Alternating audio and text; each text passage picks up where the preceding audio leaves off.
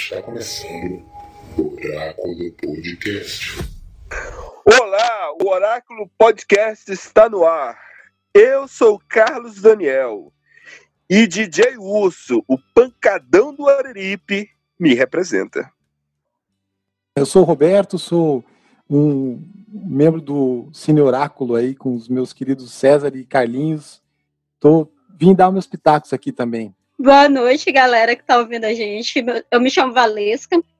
Apesar de adorar Bacurau, hoje eu vou ficar só como ouvinte e questionadora das coisas. Olá, pessoal. Quem está ouvindo, eu sou o Profeta César. Estarei aqui discutindo com o pessoal sobre o grande filme Bacurau. É isso aí. Olá, pessoal. Aqui é o Vinícius, estreando no podcast Oráculo. E hoje nós vamos falar do filme mais importante do Brasil desde Cidade de Deus. Olá, pessoal. Boa noite. Eu sou o Igor Delfino. E hoje a gente vai falar de um filme bem representativo no cinema nacional, que é o Bacurau. Boa noite. Sou Zé Fernando, sou uh, produtor e cineclubista. E vamos falar. Boa noite e obrigado pelo convite. Sejam todos muito bem-vindos. Eu sou Léo Goulart. Se for, vá na paz. E começa mais um Oráculo Podcast. Sejam todos muito bem-vindos.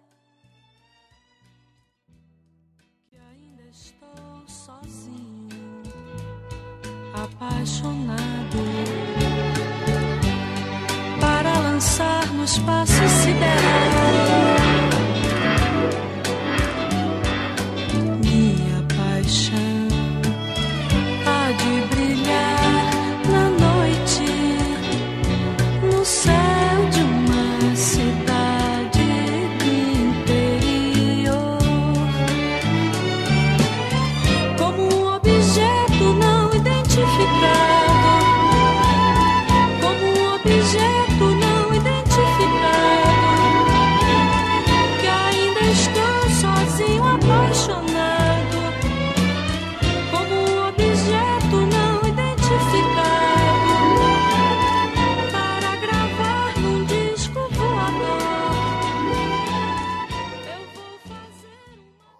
O episódio de hoje, sobre o filme Bacurau, foi gravado ano passado, logo quando a pandemia começou, e então reunimos amigos que assistiram filmes e conversamos a respeito sobre as nossas perspectivas do filme. É, essa gravação ficou guardada por um bom tempo, e aproveitando agora o momento em que Bacurau está aí entre os filmes cotados às premiações e no festival do Oscar, principalmente, é, decidimos colocar no ar esse episódio que ficou muito bom na época. Então, durante a gravação, é, não vamos mencionar sobre as premiações do momento, mas é uma gravação que fala sobre o universo de Bacurau e sobre aquilo que gostamos do filme em si. Então, ele não está tão atualizado, mas se trata especificamente sobre o filme, sobre a obra de Bacurau, que guardamos por um tempo e vamos lançar agora para todos escutarem. Então, vamos escutar e ver como é que ficou essa gravação aí já datada.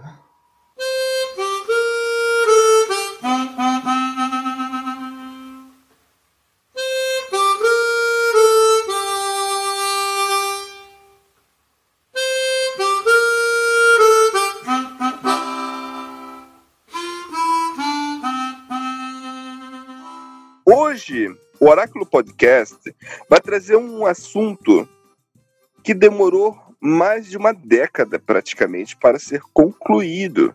A produção do filme Bacurau, que começou lá no, no ano de 2009, veio com a conclusão lá em 2019, trazendo para o público várias premiações, vários debates e um conteúdo muito que deu o que falar, né? Um assunto que gera aí, é, muitas críticas, muitas positivas, algumas negativas também, e é isso que iremos fazer aqui hoje.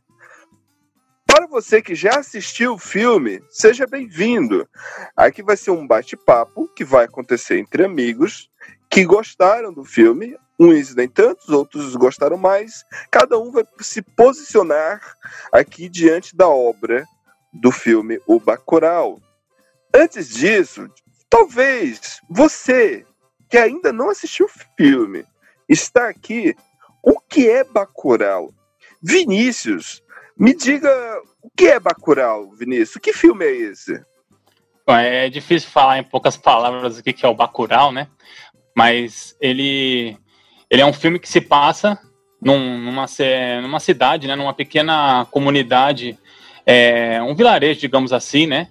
No Nordeste brasileiro, no sertão do Nordeste brasileiro, chamado Bacurau, que tem essa palavra que as pessoas não sabem o significado dela no princípio, né? Mais à frente o filme desenvolve o que que é o Bacurau.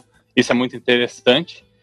E o, o plot inicial do filme, a gente pode dizer que é quando as pessoas é, vão observar o mapa, né, do- da cidade de Bacurau. E eu acabei não falando, mas eles estão assim um pouquinho de tempo ao futuro, né? Então ele tem, tem algumas tecnologias que a gente não tem ainda, mas não é muito tempo no futuro, é um pouquinho, né? E eles pegam lá, por exemplo, um tablet e olha, o mapa não está mais lá. E eles, poxa, mas a, a cidade existe, a cidade está aqui, né? Esse vilarejo aqui, eu moro aqui a minha vida inteira, minha mãe nasceu aqui, etc e tal. E coisas estranhas começam a acontecer ali, né? Por exemplo, um caminhão que vai trazer água para o vilarejo é baleado, né? Toma três tiros na, na carcaça do, do, do caminhão e aí começa todo o suspense do que que, do que, que vai, como vai se desenvolver essa história dessas pessoas que moram nesse, nessa cidade. Acho que é mais ou menos por aí que começa o filme, né? Exatamente, né? O plot simples é esse. Se você ainda não escutou, ainda não viu o filme, pare agora, veja esse, esse- essa sinopse, vá ver o filme. vá ver o filme ou vá fazer outra coisa. E aí, quando você terminar e aí quer escutar o, esse, o que, que nós aqui temos a falar sobre o filme, aí sim você continua esse- essa conversa. A partir de agora, spoiler liberado. Aí eu começo perguntando ao Igor, Igor e César, vocês que fizeram ali uma, um apanhado sobre a carreira do, do diretor, quem é esse diretor? Bom, Carlos, é, o Kleber é Mendonça Filho e o Juliano Dorneves. Eu vou falar um pouco mais do Kleber, que o Juliano é o primeiro projeto dele como co-diretor de Bacurau. Ele trabalhava como diretor de direção de arte e ajudava em alguns roteiros junto com o Kleber. Mas o Kleber, ele, ele primeiro ele era um crítico, um crítico considerável dentro do cenário nacional de cinema. E, e em todas as produções dele, ele é tanto produtor roteirista como diretor. Bacurau é o único filme dele que ele não atua como produtor. Ah, mas o Kleber Mendonça Filho é um pernambucano de 51 anos. Eu vi uma frase muito legal dele que ah, sintetiza um pouco do cinema dele, que ele diz que assim como o Allen, o Scorsese e o Spike Lee são associados a Nova York, ele quer ser associado a Pernambuco, a Recife, propriamente dito, que é, ele tem isso muito forte. E os três longas dele se tratam em cidades dentro do Pernambuco. É, o Kleber ele tem uma carreira de curtas, ele fez todo o processo, ele começou com uns curtas. Eu destaquei três curtas dele que eu achei bem legal, que tem algumas é, referências com outros filmes dele. É, o primeiro foi que curta dele, que é o Enjaulado, de 97. Ele tem muitas referências ao filme Repulsa ao Sexo, do Polanski, e os elementos do, do Argento e também do, do John Carpenter, que eu acho legal, que eu acho que acaba trazendo alguns elementos no Bacurau é, desse filme. Também tem Eletrodomésticas, também, que é um, um curta bem bacana, que quase todo curta foi incluído no filme do primeiro longa do, do Kleber, que é Som ao Redor. E o último curta que eu destaco é Recife Frio, que foi considerado o curta mais é, comentado e premiado desde a Ilha das Flores. Então é um curta bem, bem bacana também de quem tiver curiosidade de assistir. Partindo para os longas, então em 2012 a gente tem o Som ao Redor, em 2016 Aquários e em 2019 Bacurau. Apenas só para falar de maneira bem rápida, é, desde do primeiro filme, o, o Kleber tem tido críticas positivas, principalmente no New York Times, e ele se tornou um pouco corriqueiro em Cannes. Acabou ganhando um prêmio em Cannes com Bacurau. E para finalizar mesmo, eu só fazendo uma síntese do que são os temas abordados na obra do, do Kleber, ele gosta muito de falar sobre o cotidiano pernambucano, ele é um diretor que gosta muito de tratar sobre o cotidiano, ele traz alguns elementos surrealistas, ele não é tão surrealista assim como, sei lá, David Lynch, mas ele traz alguns elementos surrealistas. Ele critica muito a classe média, as hipocrisias e principalmente os medos da classe média. Ele tem uma crítica muito forte sobre o quanto a nossa sociedade se enclausura por medos que talvez não se justifiquem. Mas basicamente é isso. Muito interessante. Zé, meu querido Zé, o que, que você tem a falar sobre Kleber Mendonça? Não muita coisa no, no momento. Eu gostaria de, de me focar um pouco no filme. Uh, enfim, a essa altura, talvez só para dar um pouco mais de contexto, ele se formou naquela que é talvez a, a muita gente considera a principal cena de cinema independente brasileiro, que é o cinema pernambucano. Uh, e, enfim, tem uma, um conjunto de diretores que se formou lá, ele está nesse grupo, né? E ele também atuou como crítico. Tem, inclusive, eu não sei se vocês chegaram a ver, uh, ele fez um documentário sobre crítica é, de cinema isso já faz, acho que quase 10 anos. Acho que antes do Som ao Redor, ele fez um documentário sobre as viagens que ele realizou como crítico, em que ele gravou com vários cineastas, etc. Então ele retrata isso, uh, um pouco dessa, dessa rotina que ele teve como crítico. Uh, mas eu gostaria de me ater ao, ao comentário do filme mais do que sobre a pessoa do Kleber. Aê, pode ser, fique, fique à vontade. então temos o Bacurau, um filme que, se a gente for olhar bem, é, é, primeiro a gente tem que observar que se trata de um futuro distópico. Não é um filme que se baseia na realidade atual. Não é um filme que faz um paralelo direto ao momento político que nos encontramos hoje. Existem sim leituras do filme e aí, tipo, existem várias pessoas, porque o que, que é o filme? O cinema, qual, qual que é a magia do cinema? É você pegar a experiência individual de cada indivíduo de, diante da obra e, e fazer com que essa pessoa reflita, né, diante da obra, aquilo que ela consegue absorver da informação que o diretor quer passar. Quando a gente pega lá o Kleber Mendonça jogando esse filme, O Bacurau, ele de cara, ele já mostra pra gente o seguinte: ele bota lá um efeito especial que é baratíssimo, né? Que é simplesmente dizer isso se passa alguns anos à frente. Ou seja, é uma outra realidade, não é a realidade de hoje. E, detalhe, quando ele faz isso, de cara ele apresenta a entrada que a Teresa está chegando na cidade de Bacurau você vê aqueles caixões. E aí tudo vai se amarrando ao decorrer da história, do filme, da cidade, do Bacurau, da trama que vai acontecer com aquela cidade, que é todo mundo ali que faz parte de um personagem só, que é a cidade de Bacurau. O filme é a cidade. Os personagens, a Teresa, o seu Plínio, o, o pacote, Lunga. Cada um desses personagens são elementos que formam um personagem só, que é a cidade. Quem é nordestino? Eu vivi no Nordeste, no caso, eu vivi mais da metade da minha vida no Maranhão, né? mas ali se trata do interior de Pernambuco. Sabe que existem muitas coisas ali retratadas no filme que é sim é, a realidade de muitas pessoas dias, nos dias atuais. Porém, existe um paradoxo muito grande que eu acho curioso, na, na, e aí eu jogo aqui para vocês, que são as metáforas Quando, por exemplo, você pega lá a figura, o tempo todo o filme vai fazer o seguinte: ele vai te jogar uma coisa e depois ele te joga numa outra realidade totalmente diferente e que você e que é de propósito, como por exemplo, os livros. Quando você mostra o prefeito levando os livros para aquela cidade e o descaso que é feito com a educação e quem trabalha em escola, como é o meu caso, o César, o Léo também, outras pessoas que já tiveram essa oportunidade de tra trabalhar em escola, sabe como a educação no Brasil ela é tratada com descaso. E ele simplesmente, o caminhão leva e despeja. O prefeito lá diz, o Júnior, né? Vocês não querem livros? Tá aqui, ó. Está aí os livros.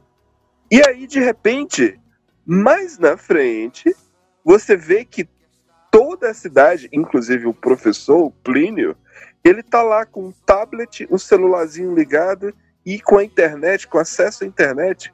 Olha só a crítica e o paradoxo que existe, ou seja, aquela comunidade, aquela cidade que tem ali o acesso a todo mundo pela internet, que eles têm acesso, ao mesmo tempo tá ali tipo sendo tratado com descaso pelo prefeito. E isso vai acontecer em vários outros momentos do filme. É, como por exemplo o próprio aquele cidadão que ele é o. Se não me engano, é Damião o nome dele. É, ele pega a droga e leva o psicotrópico para as pessoas, né? Você vê uma cena que ele tá andando e aí ele vê o drone.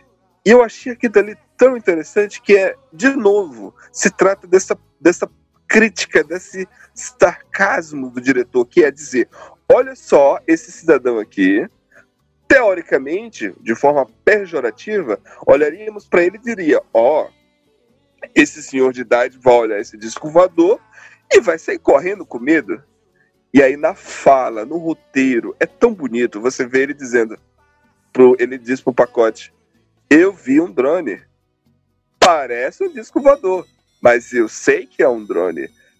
Aquilo ali é tão interessante porque mais uma vez você vê o sarcasmo, a ironia, o paradoxo que o diretor tenta mostrar ali. Existe essa cidade. Você que está vendo de fora, você pode estereotipar esse povo, mas esse povo não é isso que você está pensando. Porque a, o, o, diretor ele tenta fazer isso o tempo todo. Existem outras situações. Esse é o primeiro aspecto que eu acho que eu quero enaltecer do, do, do filme. Porque, como eu falei no começo, no começo, eu não gostei do filme. Eu me incomodei em várias coisas. Várias coisas, me incomodei. Só que quanto mais eu vejo, mais eu vejo as camadas que existem no filme. Alguém quer destacar outra camada? Bom, então, Carlos, é, eu acho que Bacurau é um filme que ele, é, ele, é, ele, é, tão direto, ele não tenta ser sutil que às vezes a gente pode deixar algumas interpretações de forma até superficial. Na minha opinião, Bacurau é um filme sobre história de um povo. É isso. É um filme sobre história. Ele, ele remete muito à história brasileira, mas ele não, não fecha isso só em Brasil. Eu acho que é um, é um filme sobre entender os processos históricos do nosso país, entender que muitos processos da nossa história foram deixados uh, em outro plano, foram colocados debaixo do tapete. E, e entender também que muito da nossa, do que é contado vem da, da, da ideia do, do vencedor, da história do vencedor, né? E eu acho que o, nisso, eu acho que o, Kle, o, o, Kleber ele faz algumas referências ao cinema que o Glauber fazia muito, que é um cinema de alegorias o tempo inteiro.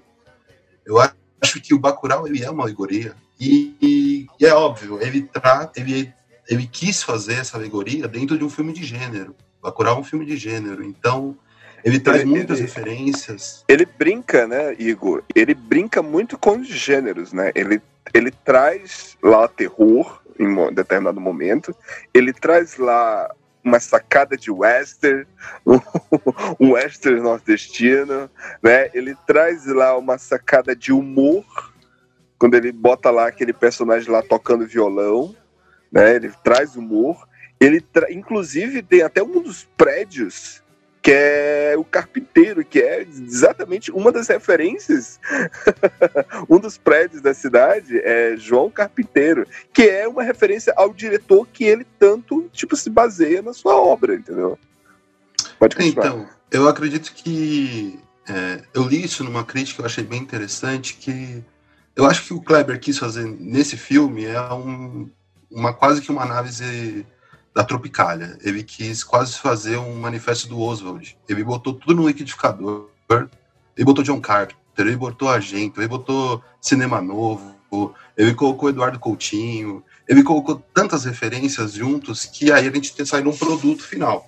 Se o produto é bom ou não, aí cabe uma questão pessoal de cada um. Mas eu acho que ele tem o mérito dele de conseguir linkar tantas coisas tão divergentes num, num produto só, que é um filme. Então, essa, por exemplo, a, a cena do, do drone ser um, um, um, disco voador, aquilo tem muita referência ao John Carpenter, é muito John Carpenter aquilo. É, eu vejo muito do, do Enigma de Outro Mundo nesse filme. É, o próprio Eles, Vi, Eles Vivem é, também é, é, tem muitas referências. E o que eu acho interessante do filme, se a gente for olhar numa, numa esfera também mais, talvez até um pouco superficial, assim, o, o, o filme ele trata sobre a resistência.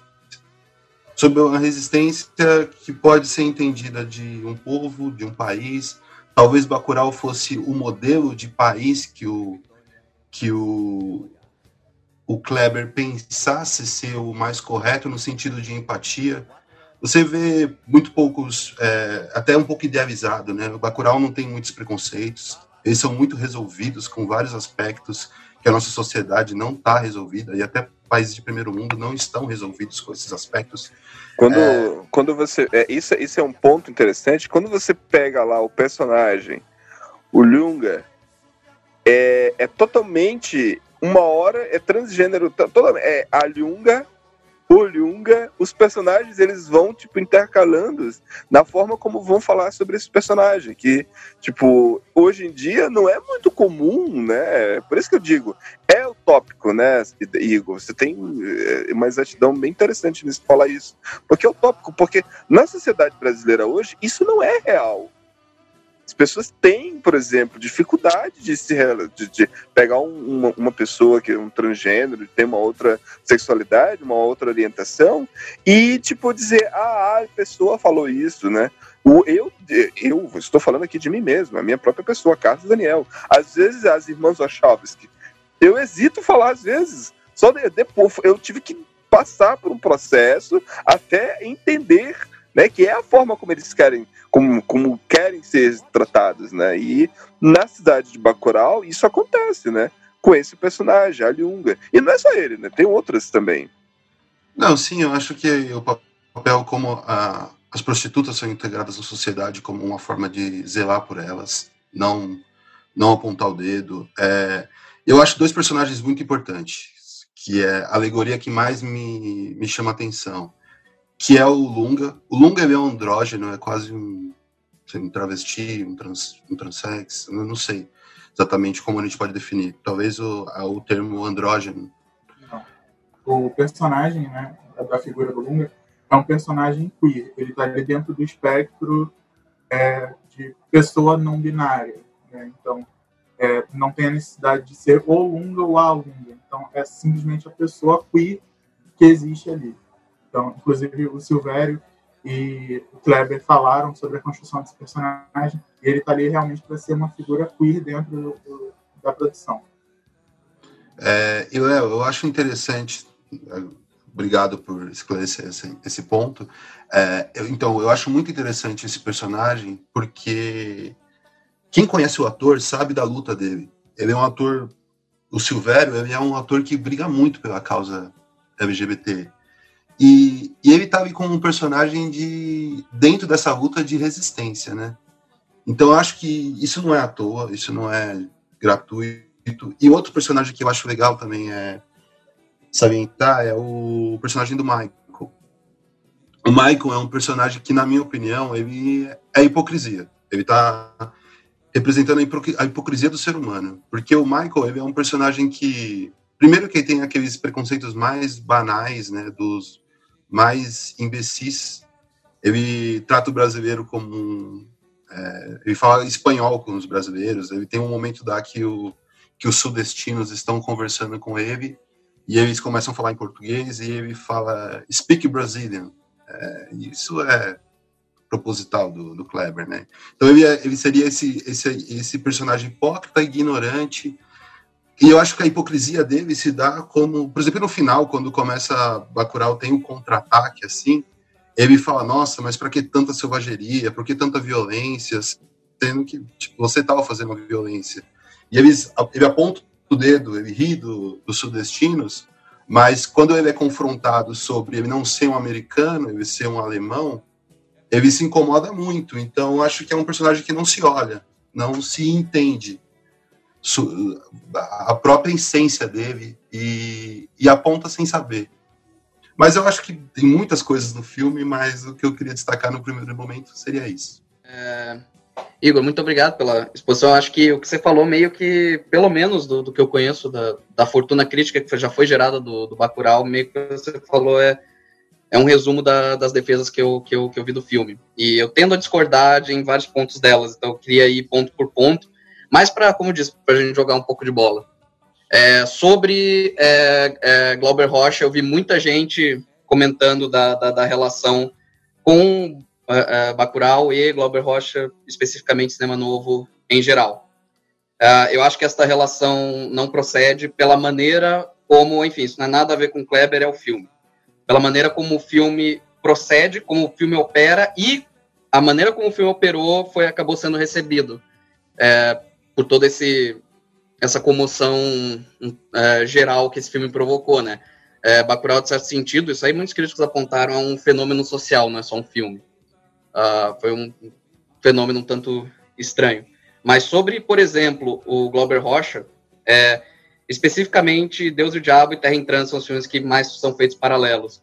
E Terra em Trânsito eu acho até um exemplo melhor do que o Deus e o Diabo, embora o Deus e o Diabo seja uma, uma variante nordestina de western, né, um nordestern. É, mas Terra em Trânsito é o mais é o mais melhor para essa, essa correlação, porque Terra em Trânsito foi feito também após um momento de mudança de regime, né, no caso um golpe militar, no caso do Bacurau, embora ele tivesse sido começado bem antes do governo Bolsonaro, o Kleber amplamente tinha em vista fazer um comentário sobre o que, que seria a sociedade brasileira, principalmente num, num, período autoritário. Então, são dois filmes que, de certa forma, tentam refletir sobre o que, que deu errado, o que, que aconteceu para isso, para chegar, e daí, no caso, o Bacurau propõe algo como resistência, né, você falou disso, uh, que eu também acho um tanto equívoco, mas tem uma, uma coisa que eu acho formidável, assim, uh, Terra em Transe, quando o Glauber Rocha fez Terra em Transe, e o Terra em Transe também, obviamente, é uma, é uma alegoria, uh, Terra em Transe foi incrivelmente mal recebido, uh, na verdade, recebido de forma ambígua, uh, muita gente odiou, pouca gente gostou do filme, o filme foi um relativo sucesso também, como Bacurau, mas por que isso? Porque o que o, o Glauber fez foi coragem, corajoso em todos os sentidos, ele não apontou um inimigo externo que vem lá e, oprim, e oprimiu, no caso Eldorado, que é a cidade. Não. Ele aponta o dedo e diz: olha, galera toda fez isso, isso, isso, por isso que nós chegamos nisso. Por isso que é opressão, por isso que o, o senador Dias, do filme, né, que é o Paulo Altran, chegou ao poder aqui e está oprimindo. Terra Trans é um filme brutal, absolutamente brutal nisso. É um filme que faz a análise e a catarse daquele período e ele mostra o que deu errado entendeu? E ele é ambíguo, ele é moralmente, em todos os sentidos, assim, em todos os níveis, uh, uh, você não consegue estabelecer paralelos maniqueístas, entendeu? Vamos para o Bacurau. Bacurau é o exato contrário disso. O maniqueísmo é primário, absolutamente primário, uh, e, o, e o Kleber Mendonça faz questão de manter esse maniqueísmo no nível primário, justamente na forma como ele constrói a, a comunidade, que é uma comunidade, você pode ver por um lado, tem um lado positivo, né, de que, ah, eles são muito bem resolvidos quanto a todas as questões uh, sociais que nós enfrentamos, enfim, a tolerância, etc., mas tem uma coisa, é uma sociedade profundamente conformada em seus próprios rituais, absolutamente, não há espaço para discordância. Para mim, a fala, a fala perfeita que define o alto, o altíssimo conformismo daquela comunidade, que é colocada como os heróis, é quando o pacote, depois da, da- do ritual de, de humilhação pública do- do- dos invasores, no fim do filme, quando o Lunga corta a cabeça do Lunga e põe na frente da igreja, aí o pacote pergunta algo como: ah, você não acha que o Lunga exagerou? E a Bárbara fala: não, seco, não há ironia nisso. Você pode dizer que tem ironia momentos do filme. É- Aquilo lá. Aliás, não só não há ironia, como, como não foi interpretado por ironia por ninguém que eu tenha visto. Entendeu? Não há espaço para discordância. Aliás, tem um outro momento, inclusive, que, que, que, enfim, que tem um casal que vai fugir, né? Um pouco antes do filme, na metade, mais ou menos. Um casal está preso a fugir, ou seja, começa a pensar com a cabeça própria, obviamente eles se fodem no processo, né? Levam um tiro e tal. Ou seja, você não pode não se conformar à liderança do Lunga naquele momento. É um filme absolutamente. Eu, eu, eu brinco que, enfim, eu, eu acho que isso machuca os personagens do filme. Os personagens do filme. Muito mal caracterizados seria, seria a, a palavra. Ah, ele trata a cidade como um todo, um todo quanto. Eu, eu, eu faço a analogia de que Bacurau é a cidade perfeita dos invasores de corpos. Sabe os invasores de corpos do filme Don Siegel? Enfim, aqueles são os invasores de corpos, aquela comunidade dos invasores de corpos. Todo mundo conformado, ninguém, não há conflito social, não há conflito interno, entendeu? Ah, nada. E, surpreendentemente, isso contribui, contribui para a gente entender por que, que eu acho que o, que o Kleber entendeu errado o John Carpenter. Se você vê os filmes do John Carpenter, o Carpenter tem um grande interesse em dinâmica de grupo. O Carpenter, boa parte dos filmes dele são filmes de cerco, né? Você tem um grupo isolado sofrendo uma ameaça externa. Aparentemente, é, é algo análogo ao que tem no Bacurau. Só que tem um detalhe. É, o Carpenter, ele é extremamente sensível a conflito interno de grupo. E a como os personagens, para enfrentar essa ameaça externa, precisam superar esses conflitos.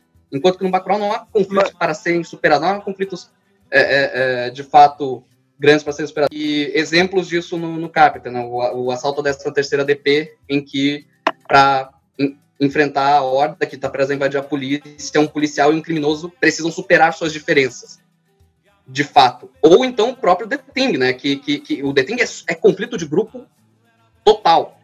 São, é um grupo tentando lidar consigo mesmo, com suas diferenças, com o fato de que um deles é um invasor, eles não sabem. Bacurau, o conflito interno do grupo é, é primário, assim, aí você tem a, a Sônia Braga gritando no começo do filme. E esse elemento é um, é um, dos, um dos grandes elementos que existem em cinema político em geral, sabe?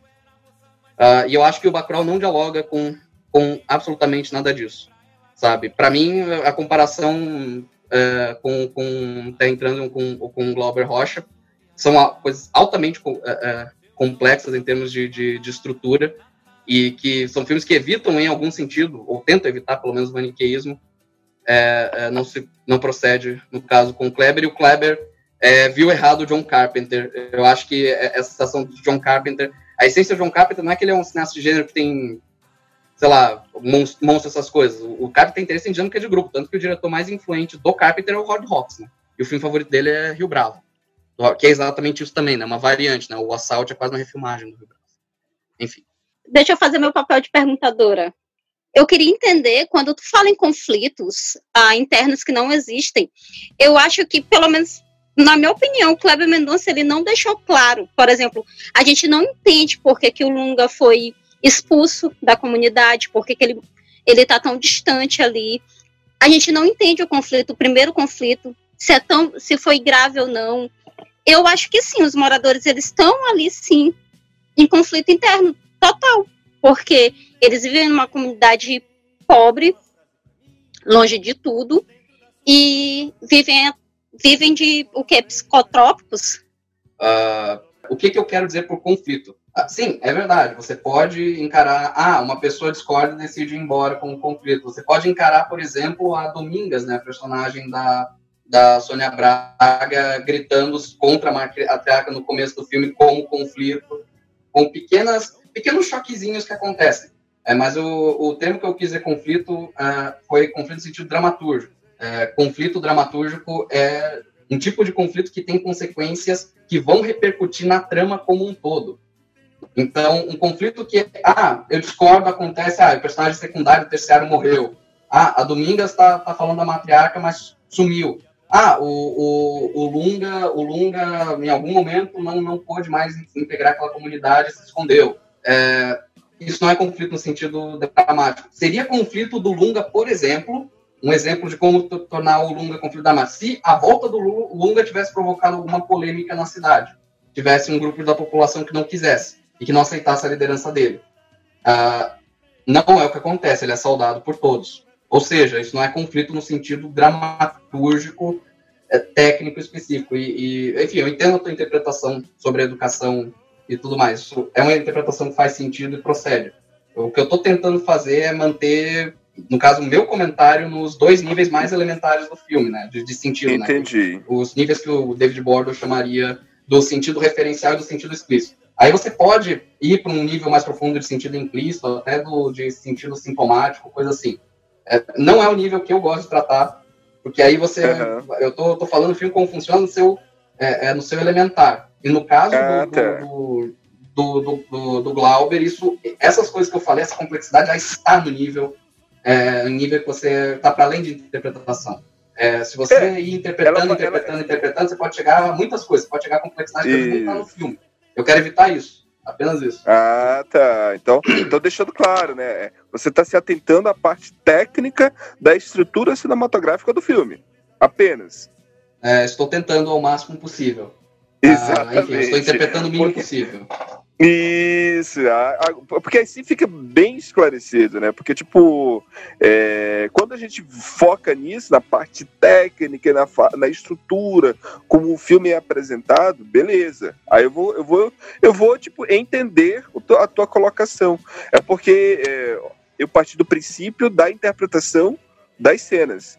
Só acrescentando que a minha referência que eu, que eu entendi do Glauber foi essa. E não só do Glauber, é o cinema novo, vem do cangaceiro.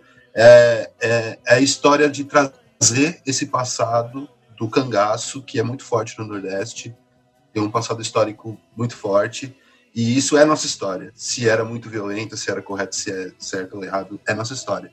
E eu acho que é isso que ele traz, né? nesse ponto que eu acho que ele traz referências do Glauber e eu acho até o Dragão da Maldade, quando solução do Guerreiro, talvez esteja mais relacionado do que talvez o Terra em Trans e, e o Diabo, Deus e o Diabo na, na Terra do Sol.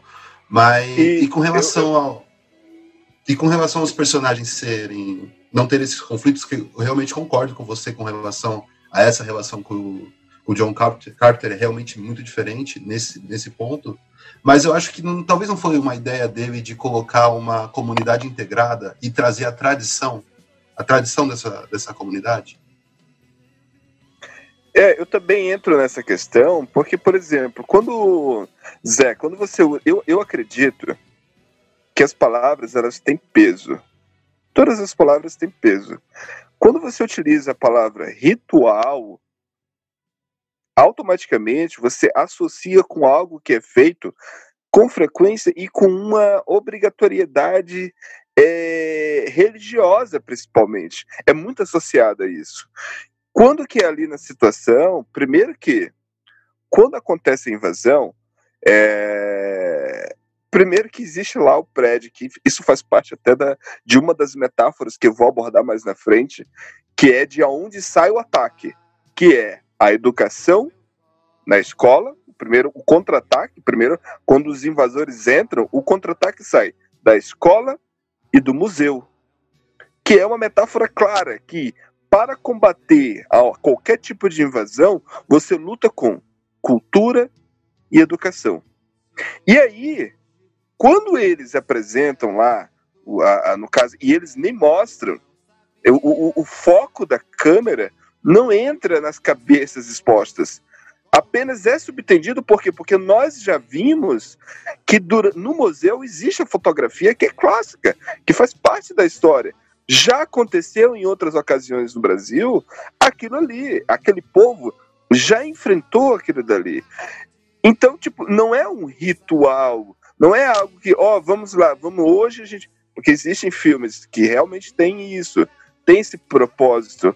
Só que no caso ali foi mais algo acidental que aconteceu e eles tiveram que responder àquela altura.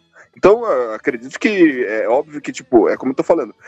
Quando você pega a palavra ritual, ela pesa no ouvido de quem, tipo, parece que, ué, então o povo ali é religioso, eles estão ocultando ali, estão fazendo aquilo ali sempre com quem invade. E é diferente da, por exemplo, lá tem momentos lá que o povo tenta sair, eles, isso faz parte dos conflitos.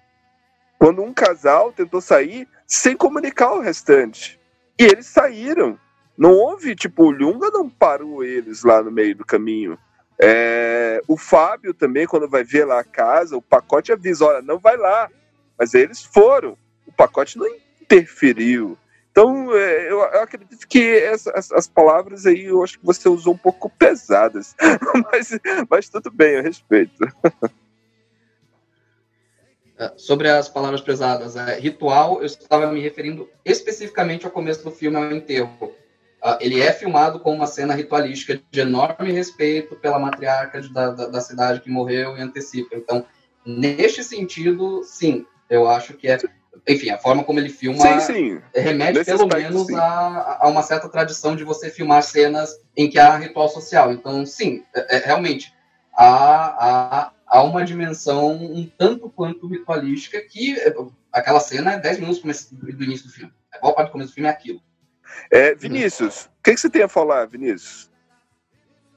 É, então, eu tenho a, a interpretação justamente contrária do que o Zé estava falando, que eu estava pensando mais sobre o que que aquele filme, né, no caso Bacurau, me trouxe de reflexão para além disso, né? Então eu não, eu não sou o cara tipo é, mais adequado para falar da parte técnica, até essa questão que ele falou do, do conflito, eu não não tinha esse conhecimento do, do conflito cinematograficamente falando, né? Mas eu pensei mais na, na questão da, do filme ser importante, no sentido de ele é, trazer alguns questionamentos é, que podem ser feitos por outros filmes, mas que eu achei que ele fez de uma forma interessante. Né? Por exemplo, assim, é, começa pela palavra do Bacurau, né? Que é uma palavra que eu, eu não tenho certeza se ela foi criada ou se esse pássaro existe de verdade. Mas, de qualquer Ele maneira. Oi? Ele existe, Vinícius. O pássaro O existe. pássaro existe. Então, mas de, de qualquer maneira não é um, uma, um animal assim conhecido coletivamente, pelo menos no, Uhum. é, no círculo social que eu circulo aqui, não, não é assim. Então fica uma coisa de mistério com relação a essa palavra, né? E isso me fez pe- pensar, né? Para além da questão que o Zé falou, é, por exemplo, o que que é ser brasileiro, né? Eu acho que o filme traz essa, esse questionamento. O que que é ser um nordestino que mora no, no interior é, de Pernambuco? É, e principalmente essa questão do, do que é ser brasileiro mesmo, eu, eu pensei, né? Porque eu, eu fiz uma relação também com. Eu assisti os é, dois filmes do Kleber Mendonça Filho, né? Que foi o Som ao Redor e o, e o Aquários. E eu achei que esses dois, mais do que o Bacurau na realidade, eles tratam mais do da questão do cotidiano e diálogos assim mais mais do cotidiano mesmo do que o Bacurau. Eu, eu acredito que o Bacurau ele é importante como uma obra de cultura de maneira mais generada, generalizada possível assim.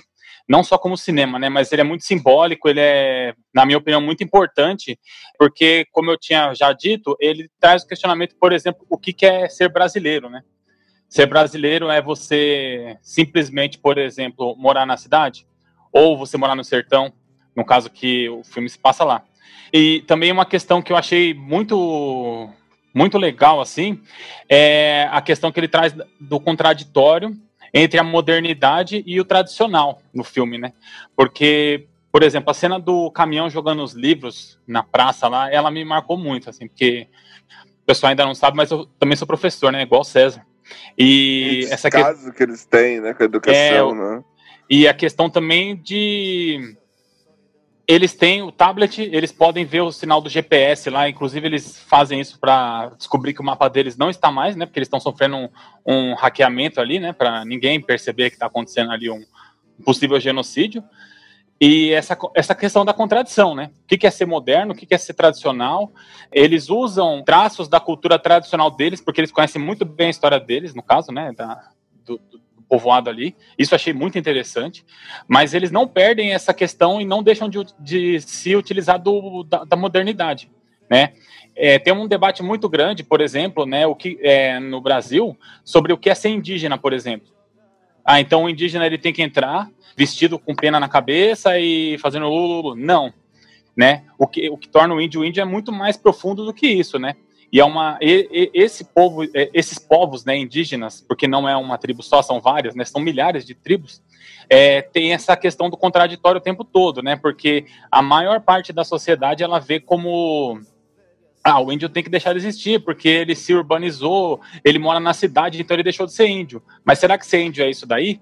Eu acho que o filme do Bacurau ele traz esse questionamento muito forma bastante profunda mesmo, assim, eu achei muito, muito legal, né? E a parte também é, que me chamou muita atenção é do povo conhecer a sua própria história, né? Conhecer e produzir a sua própria história naquele determinado momento, assim. Isso é as duas coisas que mais me chamaram a atenção, né? Isso é interessante, Vinícius. E o que Isso é... é interessante, Vinícius. Que as marcas, as marcas são deixadas. Aquela cena em Exatamente. que a, a, a, a companheira lá da Domingues, ela, ela diz, olha, não limpa não, deixa aí, deixa aí, que tá no museu, né? A mancha de sangue, diz aí, ó, isso aqui é uma mancha de algo ruim, triste que aconteceu, e é pra deixar, faz parte da nossa história. E a invasão, quando eles dizem, eles perguntaram três vezes para pro, as pessoas: vocês vão no museu?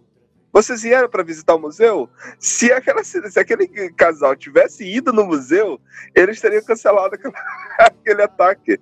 Porque eles, ao entrar, eles iam ver que aquele, aquela comunidade tinha aquela, aquele senso, senso de defesa, aquele mecanismo de defesa dentro da história deles, né?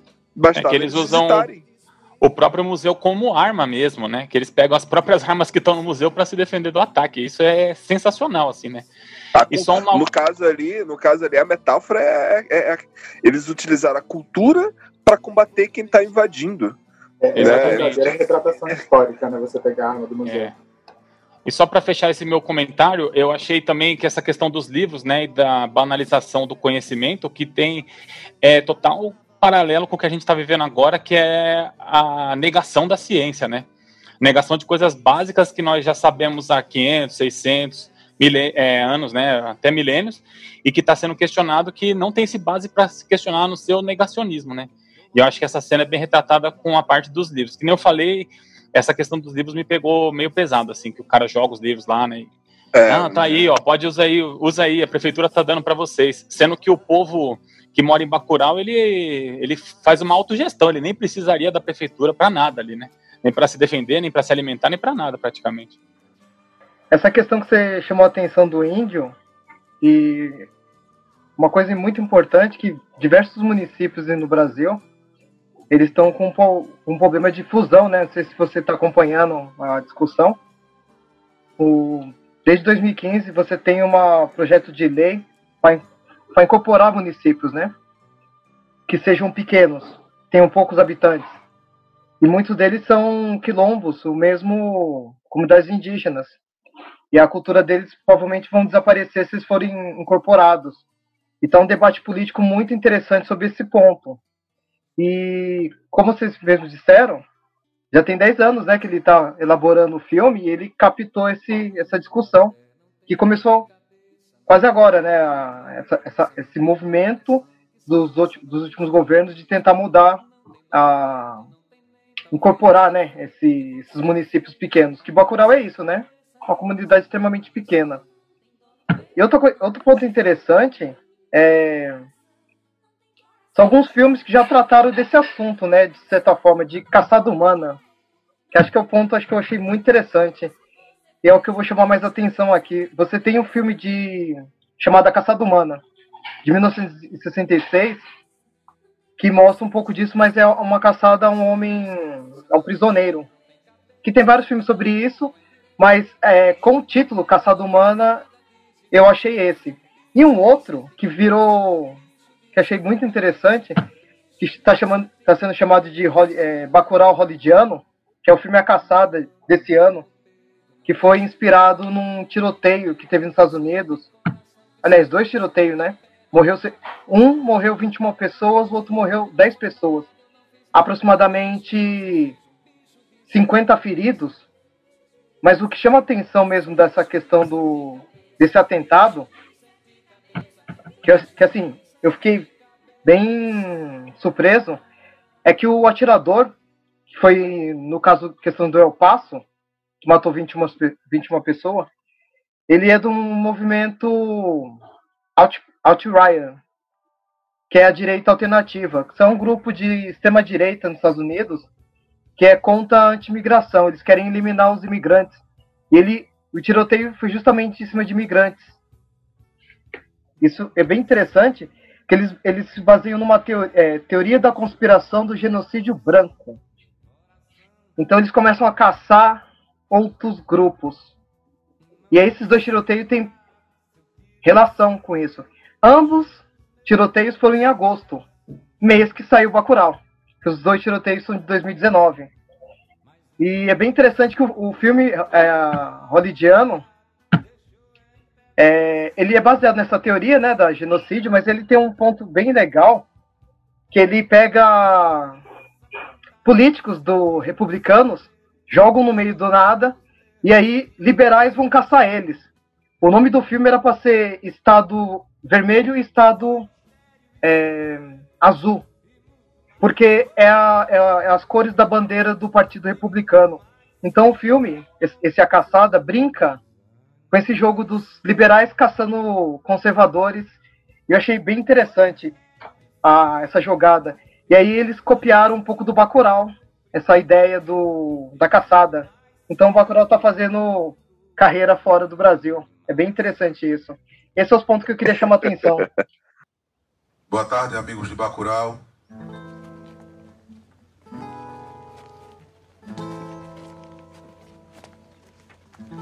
Vamos dar início ao cortejo em homenagem à Dona Carmelita.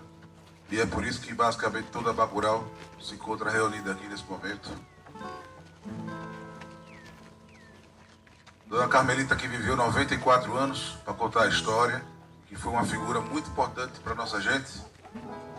E como é de costume, a nossa comunidade, eu deixo com vocês agora a mensagem do seu Sérgio Ricardo. Muito legal, muito legal. E, e é interessante ainda, Vinícius, no que você falou, com relação, você puxou aí a, a cultura dos índios, os quilombos, e tudo isso está ali é, inserido na, na, na comunidade de Bacurau, e principalmente pelo professor, pelo Plínio. Ele tem aquela, aquele, ele tem uma, um- uma função não só de ensinar o conhecimento básico, né? Conhecimento é, do, do, é, do cotidiano que ele passa ali para as crianças, mas para a comunidade, olha só o simbolismo que é a liderança em que um professor está cuidando de toda aquela comunidade. É muita utopia. é. Voltando para o que a gente estava, o nosso bate-papo, né? Porque, como já foi dito, né? O, nós estamos aqui trabalhando as metáforas e as nossas impressões do filme. né? Tipo, estamos colocando as nossas condições, é, aquilo que nós entendemos, aquilo que nós interpretamos sobre cada situação. Ainda faltando nisso, Vinícius, tem a cena do medicamento. Enquanto que a, o, o, o, o, polici- o, o prefeito leva para a cidade aquele medicamento com a data de validade vencida e com a função de deixar as pessoas lesas, a Domingas até diz: olha, quem quiser usar, tá aqui. Eu não recomendo. É. Mas, né, ela tá aqui. Fica aí a, a- a- a- a- o que vocês decidirem. Eu chamaria Tá aqui. Domingas para Ministério da Saúde. Pois é, né? Que aí, enquanto você tem a- o prefeito levando aquele, aquele medicamento que é para deixar as pessoas lesas, que é de propósito, porque o prefeito sabe de tudo que está acontecendo. Né? Desde do começo, quando você vê os caminhões sendo levados para a cidade, e vai, vai levando muito caixão, mas muito caixão, ou seja, era para varrer total, né? Tipo, para matar todos aqueles caixões ali, você vê para matar todo mundo o medicamento para deixar as pessoas lesadas, e aí nós temos ali o psicotrópico, né? Que o, o, o, o, Damião coloca lá, pra, principalmente para Tereza, quando ela entra na cidade, e ela diz: Olha, você tá entrando aqui, ó, então, ó, coloca aqui. Aí dá a ela, que ali existe uma metáfora, porque assim, no filme, é, é, eu, inclusive eu bato muito nessa tecla, tudo que tudo tem que estar no filme. Dá a entender, né? Eu não vou atrás de explicações de diretor. Se o diretor não explicou na obra, então eu desconsidero. Quero ver o que está ali, né, nas gravações. Mas o, o, o Kleber, ele mencionou em algumas entrevistas que aquela, aquele, aquela, o, o medicamento psicotrópico lá que eles utilizam é, está relacionado a coragem e tesão. Eu pergunto aí a vocês, o que, que vocês acharam desse medicamento? Que é totalmente diferente do medicamento que o prefeito leva. Por que, que eles estavam utilizando aquilo? O que, qual é a metáfora? O que, que vocês sentiram nisso? Eu acredito que o psicotrópico, como eu disse, é um dos elementos fortes do filme, do, do cinema, do, do, do Kleber, é o surrealismo. Quase todos os filmes deles ele traz algum elemento surrealista. Eu acho que aí é justamente o psicotrópico é a quebra da realidade, é, o, é trazer esse elemento mais surrealista para o filme, que ele traz isso na, no Aquarius quando a personagem sonha com a, com a moça que está roubando as, com a moça que trabalhava em casa, ele traz isso em Som ao Redor, na Cachoeira de Sangue. Ele sempre traz esse elemento surrealista. É, eu acho que o psicotrópico foi a forma que ele encontrou de encaixar tudo isso. E só, eu queria só fazer uma fazer um comentário sobre o que o César falou. Ele estava falando sobre a caçada. Eu acho interessante é, que no ano do Bacurau a gente ter nós temos o Bacurau e temos o Parasita falando sobre o mesmo tema um diretor sul-coreano, um diretor americano e um brasileiro, que não teve tempo de assistir e produzir. Então, talvez esse efeito que a gente está sentindo é uma é um, talvez um efeito global, na verdade. Temos alguns sintomas globais que talvez a desigualdade ou a globalização está causando na população mundial. E isso está sendo interpretado em vários países que não tem nenhuma correlação a questão da, dos caixões, o prefeito, no caso, ele, ele entra dentro dessa realidade que eu acabei de falar sobre a, a fusão de município, né? Ele vendeu o município, praticamente. Então ele fez esse acordo. Só que a, ele, o legal do, do filme é que ele coloca essa questão dos caçadores, né? Isso faz muito sentido mesmo. Você trabalhar com, com de certa forma, vilões, né? como caçar. É ao mesmo tempo que você faz uma política de venda de um território e incorpora em outro território maior. E a questão do Exatamente. psicotrópico que você perguntou, eu não, eu não chamaria de psicotrópico, mas é um chazinho seria, ou mesmo as famosas garrafadas, ou medicamentos indígenas, vários conhecimentos que podem ser destruídos se você destruir um, um pequeno município toda uma cultura que a gente não conhece, esses pequenos municípios que ainda têm um, uma forma de gerenciamento muito diferente. E provavelmente ali só tem um prefeito, porque ainda está dentro do padrão ocidental, né? Que, como você falou no começo, não precisa realmente um prefeito. Eles conseguem, por si só, é, se autogovernar. Era isso. Não, mas é, é, a cidade, ela é completamente utópica, porque eles se gerenciam sem a função do prefeito. A forma é, é muito anarquista.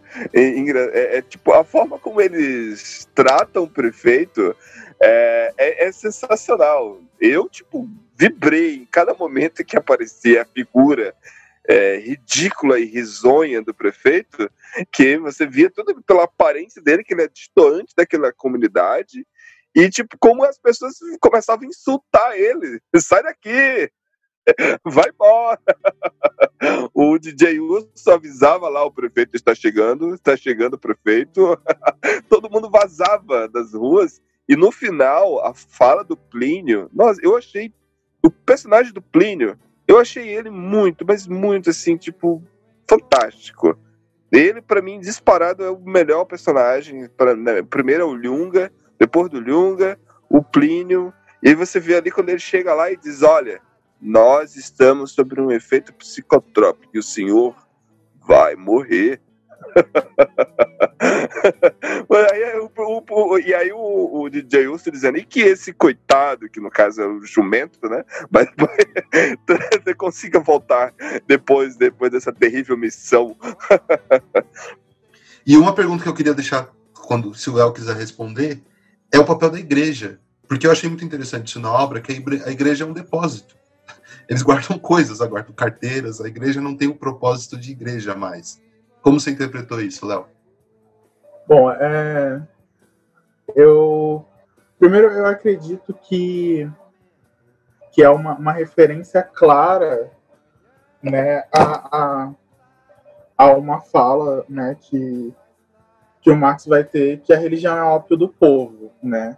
Então, assim, quando você exclui o fator religioso da, da coisa, né, você pode ver que eles continuam com práticas, entre muitas aspas, aí, ecumênicas, né, porque eles têm os ritos fúnebres e tudo mais, mas eles não têm uma figura né, ecumênica, uma figura necessariamente representando uma deidade, uma crença e tudo mais. Então, o, o, o local de oratório ele se torna depósito. E aí é, é muito analógico, né, você colocar o local de oratório como depósito, porque tecnicamente a igreja é um, de- é um determinado depósito, né? É o depósito onde as pessoas vão lá e depositam sua fé. Quando as pessoas já não têm mais fé no religioso, as pessoas usam aquele espaço, pelo menos dentro da minha leitura, as pessoas usam aquele espaço como um espaço para guardar qualquer outro tipo de coisa. Mas aí também vai de uma de uma outra uma outra colocação. É, você falou, Igor, sobre a questão né, do psicotrópico, psicotrópico ser é, o ponto de surrealismo do, do Kleber, e eu concordo é, bastante. Acho que ele sempre encontra né, uma maneira é, bem gráfica de colocar o, o, o surrealismo dentro das produções dele, mas ali eu acho que o psicotrópico ele tinha uma outra função. Né? Eu acho que, primeiro que para mim, o filme ele fala sobre é, apesar de, de que já foi citado anteriormente, né, de que esse filme não tem nada a ver com, com o Glauber Rocha, mas eu vou discordar de maneira veemente, porque eu vejo muito né, daquilo que foi tratado no cinema novo. Eu acho que esse filme é uma herança direta daquilo que foi tratado no cinema novo. Né? Não só do Glauber tratar o, o, o ser humano, né, o material humano, como as formas que esse humano vai ser representado.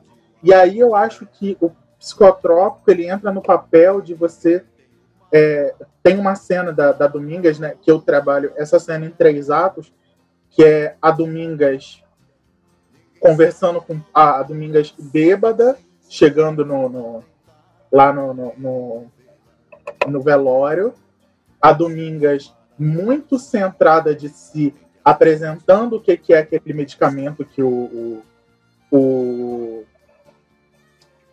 o que, que é o medicamento que o prefeito traz para a cidade, e a, a Domingas depois sobre o efeito né, do psicotrópico lá, lá na, na, na, na frente do filme, né, já confrontando diretamente o personagem né, de um dos, dos americanos. Dos americanos? Acho que é, não lembro bem a nacionalidade dele. O, E é o aí- alemão, né? É, o O alemão, alemão, acho que ele, ele é alemão? Ele é alemão, é, só que ele tá há mais de 40 anos nos Estados Unidos. Isso, é isso que ele isso fala, mesmo. é isso que ele fala durante o filme. Aí ele diz, ó, aí ele- até pergunta, quantos anos você tem? Aí o cara diz, eu tenho mais tempo aqui de América então eu sou, eh, do que você de vida, então eu sou tão americano quanto você. Mas ele é alemão. Quando ele E é aí- chamado de nazista, Quando ele é que, chamado que é de engraçado, né? Que não, que não existe. A pessoa se incomoda, né? apesar de. Né? Sim. Então, eu entendo essa cena do psicotrópico interesados, porque isso é uma analogia minha, tá, galera? É, eu vejo muito ela como o Morpheus de Matrix, vocês lembram? Eu vejo ela, eu vejo ela muito assim, tipo, como o povo completamente a- o povo completamente apático. E aí ela chega e dá duas opções. Olha, vocês podem se entorpecer e adormecer, e é isso, a vida vai engolir vocês. Ou vocês podem se entorpecer e se fortalecer. Né? E aí acho que as duas maneiras são as maneiras de sair de uma. E é o único ponto que eu vou concordar um, um pouco, levemente, com a fala que já foi citada anteriormente, que é a, a, uma leve apatia do povo. Acho que o povo, sim, ele tem a sua série de conflitos internos, mas são os conflitos do dia a dia. Nada sai de dentro da. De, muito, de, muito de dentro da dinâmica de Bacurau, apesar de Bacurau ser uma alegoria para algo maior, né? Eu acho que nada sai muito ali da, da, da, alegoria do que é da vivência de ser de ser Bacurau. Inclusive tem uma parte muito engraçada, né, que, é, que viralizou como meme, que é os os sudestinos eles chegam na cidade e aí eles perguntam para uma criança, né, mas quem nasce em Bacurau é o quê? E a criança responde: quem nasce em Bacurau é gente, né? Muito consciente de si, mas também muito consciente do seu lugar e não assim, né? E não muito aqui, não muito além disso. Mas para além disso, só para terminar minha fala, eu acho também que Bacurau é uma, uma... Por que, que eu acho que ele é muito é, é, análogo às obras do, do Glauber? Porque eu vejo Bacurau como a resistência do cinema brasileiro, né? Ele, o, o Kleber ele usa ali um monte de, de gêneros hollywoodianos para poder contar a história dele, né? Que vai desde o western ao slash e tudo mais. E, e ele tá ali, para mim, o, o Kleber ele tá ali conversando, falando assim, olha, produzir cinema, material cultural brasileiro versus o material cultural estrangeiro é muito difícil, é uma briga onde muitas das vezes a gente sai perdendo. E se a gente não se atentar ao material cultural que nós estamos produzindo, a gente vai continuar perdendo. Que só assim a gente pode ganhar. Então, para mim, é muito essa questão do, do, do, cinema de resistência, né, da cultura de resistência, e isso fica muito marcado na maneira como o Kleber vai escolher filmar o filme, vai escolher cada trilha sonora, vai escolher cada personagem, cada pessoa né, a, a, a cenografia toda. Eu cheguei a comentar isso na nossa reunião de pauta, né, escolher Dona Lia de Tamaracá né, para esse filme, uma figura tão central que muita gente nem conhece, não sabe quem é esse personagem do folclore brasileiro, né, do, da, da cultura brasileira, né, é, é, é, é, simplesmente ele retomar e dizer assim, olha, isso aqui é cinema de resistência, isso aqui é cinema que não é fácil fazer, não é fácil combater, combater em bilheteria, não é fácil combater em superprodução, né? não é fácil combater quando a Secretaria de Cultura está tomada por outras pessoas que não vão nos apoiar quando a Ancine é censurada, né? Então, assim, né? entendam como quiserem, caros ouvintes, né?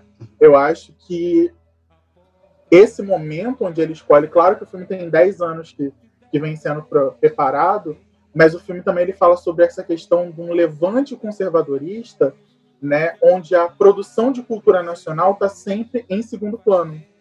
É, só para completar um, o que você estava falando, que eu concordo muito com você, é, quando você tem o enterro da Carmelita, vocês percebem que eles cantam uma música. Essa música eu fui pesquisar é do Sérgio Ricardo. Sérgio Ricardo, ele é totalmente ligado ao cinema novo. Ele é o produtor da trilha de Terra em Transe. Então ali já está uma referência clara do que ele está falando, do, do, do, cinema do Glauber. É, também tem uma outra referência que no final, quando eles vão falando os nomes das pessoas que morreram, ele fala o nome de João Pedro Teixeira, que é o Cabra Marcado para Morrer, do Eduardo Coutinho, que é um documentário sensacional do cinema brasileiro. Sim.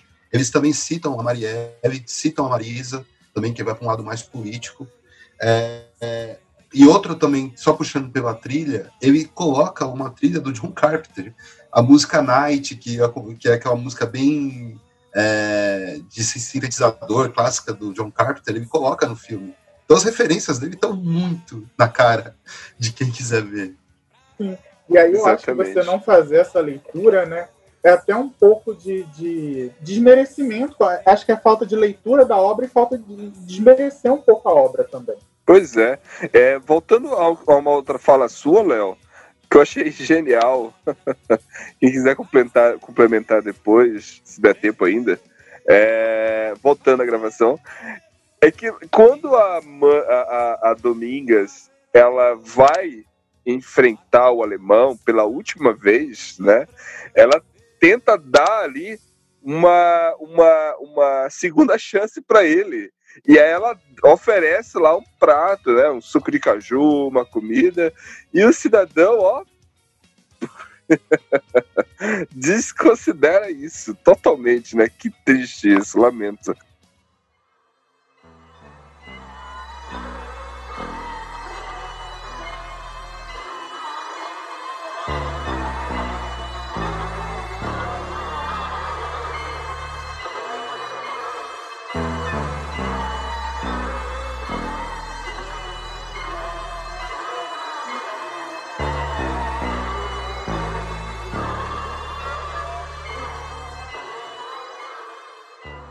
É, o, o meu comentário eu acho que é muito genericão, assim, sabe? Eu não tenho nada Aham. muito específico para falar de Bacurau, assim. É, eu tenho até algumas críticas que eu gostaria de, de expor sobre ele. Eu, eu acompanhando a, a filmografia do, do Kleber, eu gosto até mais do som ao redor do que do Bacurau, sabe, Carlinhos? Eu tenho a impressão de que o Bacurau é, é, é, é- é fantasticamente polissêmico. Vocês já me convenceram disso. E, e repleto de alegorias, metáforas que são, que são interessantíssimas, né? Mas ele, eu, eu acho ele muito, muito é, pastelão, sabe, Carlinhos?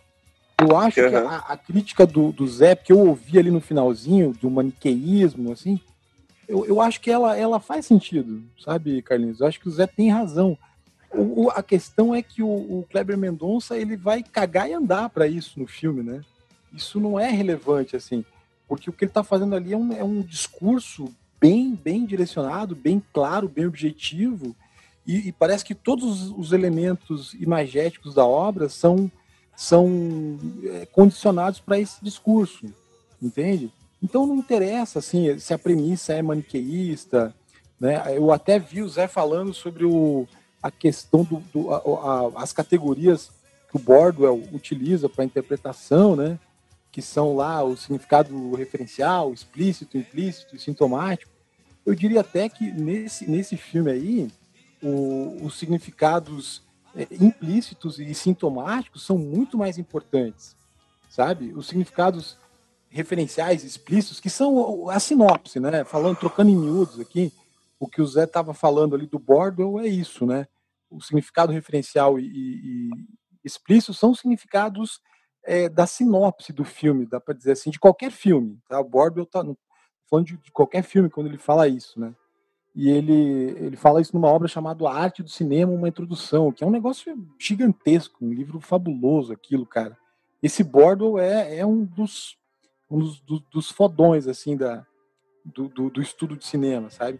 O Zé tem razão nesse ponto. Ma- Mas, o, Bacurau é isso, assim, ele é muito um discurso. O que, que eu acho que tem de Glauberiano ali? Glauber era aquele cara que ele ia pra frente da câmera, né? Era um, é, é assim, esse cara muito ativo, né? Esses dias eu mandei lá no grupo do, do Oráculo, eu mandei alguns filmes do Glauber, acho que eu mandei um, em que era um era para ser um filme sobre Sarney, a posse de Sarney no Maranhão, em 1968. O, o, o Sarney contratou o Glauber para fazer esse filme, né? Para fazer um documentário sobre aquele evento político. Mas o Glauber ele desvirtuou completamente, sabe? A intenção do Sarney é que ele fosse filmado como um, um, um democrata, um, um jovem inovador na política, né? E o Glauber muda o foco, o Glauber aparece falando. Então o Glauber tem isso, cara, de ser um negócio assim muito incisivo, sabe?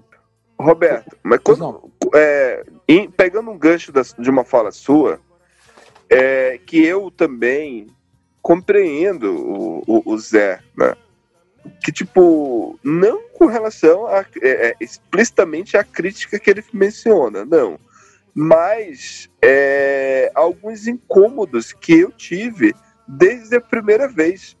É, ainda no ano passado, antes da- do Oscar, eu e o Igor, até conversei algumas vezes por áudio no grupo, não sei se você lembra, Igor. A, a gente falava que Lembro tipo, pra- sim, lembro a- sim. é tipo, eu preferi muito, muito mais a Vida Invisível eu, do que o próprio Bacurau quando foi indicado pro Oscar, porque para mim é, um dos problemas do, do Bacurau é por mais que. Primeiro, eu não gostei muito. é, Quando eu escutei, tipo, ah, é um filme que tem. lembra Tarantino. Eu, eu, olha, eu, como fã do Tarantino, me doeu muito escutar isso. E com o tempo foi que eu fui entender. Mas isso assistindo pela terceira vez o filme, eu fui pegar, opa, não, tem paralelo sim com o filme, mas não é por ter violência, não é por ter sangue, mas sim por ter uma construção narrativa semelhante com a do Tarantino. Como, por exemplo, quando ele apresenta o Lunga, ele não precisa mostrar o Lunga fazendo as coisas. Tipo, ele não precisa mostrar o Lunga cortando uma cabeça. Por quê? Porque é construído na narrativa lá dos personagens as pessoas falando mensagem de que ele é procurado, de que ele é uma pessoa que tá, a, a, a figura dele é uma pessoa icônica que a sociedade da, da cidade lá de Bacurau protege, ao mesmo tempo vê nela uma, uma, uma referência de segurança e quando recorre, a Lunga vai estar lá para ajudar, entendeu? Então, tipo, você vê que nesse personagem de uma forma que é exatamente o que o Tarantino faz com alguns personagens dele. Eu assalto, um exemplo aqui, né? O assalto lá do Canja Aluguel, que não tem, que não apresenta, ele não fala, fala do assalto e não mostra o assalto. Então, esses elementos de, de, de, de construção de roteiro é semelhante sim ao Tarantino, mas não é pela violência, não é pelo sangue. E quando eu assisti o filme pela primeira vez do, do Kleber Mendonça, eu não gostei muito. Tipo, eu fiquei assim tentando entender, nossa, mas por que, que esse filme tá tão assim falado? Porque, na verdade, isso daí, eu até usei a expressão lá, Igor, não sei se tu lembra. Ah, isso pra mim é quinta-feira. Bacurau pra mim é quinta-feira. Eu venho do Nordeste, caramba. Eu sei o que, que é a pessoa sofrer é, retaliação e responder com violência. Eu sou negro, eu passo por situações assim também, que às vezes a pessoa tipo quer responder com violência mesmo, mas a pessoa se contém diante da sociedade que ela vive.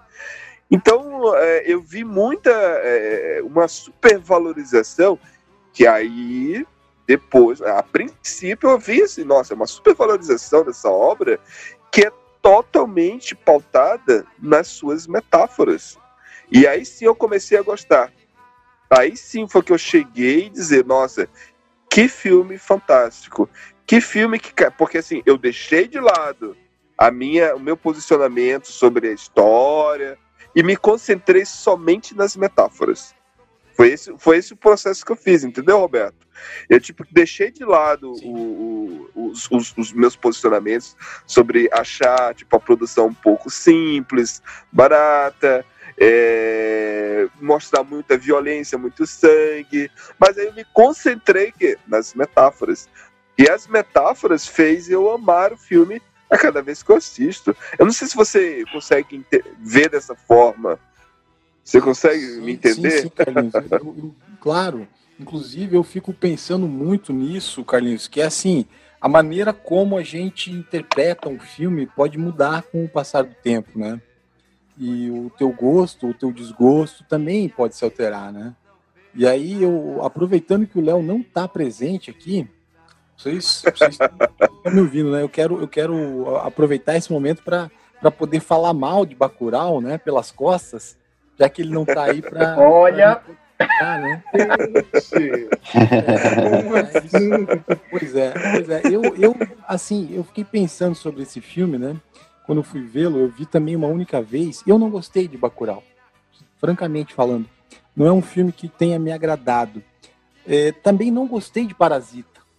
Por que, que eu não gosto desses filmes? Eu acho que eles são filmes excessivamente ancorados em, em metáforas é, sociais sabe? Eu acho que então nesse momento para mim eu, eu ainda acho esses filmes extremamente chatos assim, extremamente ruins.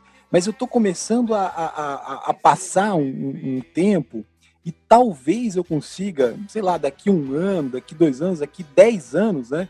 Quando nós não estivermos mais vivendo nesse nesse ambiente em que esses dois filmes são praticamente dois panfletos partidários, né? Talvez a gente consiga daí olhar para eles assim com aquilo que eles são, que são imagens, né? Filmes. Isso. Tá? Isso. Mas eu tenho a impressão de que no caso do Parasita eu teria muita dificuldade com isso, porque Parasita é ainda mais pastelão, né, do que o do que o do que Aham. o, o Bacurau. O Parasita ainda tem essa coisa um, um cinismo meio assim pretensioso que eu acho vazio, sabe? O que salva nesses filmes, cara, as metáforas sociais. São filmes importantíssimos, são filmes de guerrilha, entendeu? São filmes do momento, são filmes de guerrilha mesmo. Agora, o que, que eu acho legal? Eu acho legal de você, se você conseguir olhar para o Bacurau e você olhar a imagem do Bacurau e, e não justamente não ir para esse nível que o que o Zé estava dizendo que o Bacurau não tem, né? Na verdade, ele tem, ele é, ele é quase totalmente isso, que é esse nível de interpretação é, metafórica, sintomática. O Bordwell chama esse é um quarto nível de interpretação, né? Que começa começa no referencial, tá? Vai para o explícito, vai para o implícito e chega no sintomático. É o quarto nível do Bordwell, é o mais aprofundado, que é aquele em que um- uma obra de arte qualquer ela é sintoma de alguma outra coisa que você só percebe se você for capaz de ser contemporâneo daquelas coisas que, que, a, que a arte, que aquela obra está citando, entendeu? E se você for atento mesmo, se for capaz de fazer essas, essas associações, né? Eu acho que Bacurau está muito nisso, está muito nisso, sabe? Mas eu quero, na verdade, eu queria, eu queria é, é, apreciar Bacurau de um modo assim não tão militante. E eu acho que eu, eu acho é, eu discordo completamente quando as pessoas falam que é um que é um filme é, barato ou coisa do gênero. Assim, eu, eu quase poderia dizer que Bacurau é uma superprodução, cara. Porque é um negócio muito bem articulado ali, é muito bem articulado. Nenhuma imagem do Bacurau é amadora. Tá? Todas as imagens do Bacurau são muito bem calculadas, assim. Ou seja, tem um diretor ali, do- são dois, na verdade, né? O Juliano e o, e o Kleber, né? Tem um trabalho, tem um trabalho ali que não é um trabalho amador, cara. Não é, não é um trabalho amador. É que você olha para aquilo ali como um panfleto partidário, daí você é, acaba, digamos assim, a tua interpretação vai para esse lado. Não, eu estou dizendo partidário que no sentido de ser um, um filme libertário, um filme contra capitalista, contra fascista, sabe? Estou dizendo nesse sentido, né? Mas você acaba perdendo essa dimensão plástica do filme, Carlinhos. Isso é um negócio que eu gostaria de ter. E, e o problema é que essa dimensão em Bacurau é muito desagradável, é muito árida. Esse é o problema, sabe? Não, não totalmente, né? Mas muito, muito é, boa parte do filme é. O que não tira a beleza dela e não tira também a sofisticação da produção, sabe? Eu, eu tava. Eu escrevi sobre esse filme no meu blog lá, eu fiz uma, uma, uma digressão completamente. É, é, uma parábola, assim. Eu, eu passei ao largo de Bacurau na, no texto que eu escrevi no meu blog sobre ele, sabe? Porque o que ele tem para dizer, basicamente, é um futuro distópico onde a gente vai, a gente vai ter que combater o fascismo. Né? Basicamente isso, né? Al- Talvez uma, uma, uma menção que eu, que eu tenha feito lá no meu, no meu artigozinho foi aquele filme do Schwarzenegger, que, que até parece absurdo falar do Schwarzenegger com, com, com, com o Bacurau, né? Mas tem um filme do Schwarzenegger dos anos 80 chamado Running Man, acho que é esse o nome, O Sobrevivente, que a, a sinopse é- é- ela tem, ela tem alguma proximidade, sabe, com o Bacurau, ela tem alguma, alguma semelhança, ela guarda alguma semelhança com o Bacurau, porque é, é um filme de 87 e fala de um futuro distópico que acontece em 2017, né? em que a, a, a sociedade ela é governada por, por, por imagens, né? por programas de televisão. Há um colapso econômico tá? e as pessoas são meio que alienadas ali, dominadas por, por programas de TV que vão, que vão é, digamos assim, direcionando os pensamentos, os sentimentos, as opiniões das pessoas. Né? Pô, isso em Bacurau, quando tem aquela cena em que há aquelas execuções públicas no Vale do Anhangabaú, e aquilo é mostrado como um espetáculo televisivo, e as pessoas param para ver, Quer dizer, há um, há um pensamento ali, há um pensamento que é um pouco do Kleber dizer isso também, que eu acho que se aproxima do Running Man, sabe? Do filme do Schwarzenegger. Que é assim, ó, a gente pode estar tá rumando para um, uma distopia assim extremamente perigosa. E se você pensar o que aconteceu, por exemplo, ontem, né, que, que foi aquele, aquele idoso, não sei se vocês viram, que foi empurrado pela polícia em Nova York, eu acho que é Nova York, Minneapolis, lá nos Estados Unidos, os protestos estão gigantes, a gente não sabe mais qual cidade que é que está tendo mais protesto, né? Então, é, aquele é um senhor, Carlinhos, que ele é empurrado pela polícia, eu acho até que ele veio a falecer, eu não, eu não confirmo essa informação, seria bom até saber isso, mas ele foi internado e tal. A polícia empurra e ele cai, né? O Trump, o, o presidente dos Estados Unidos, acusou aquilo de ser uma montagem. Você entende o que eu quero dizer, Carlinhos?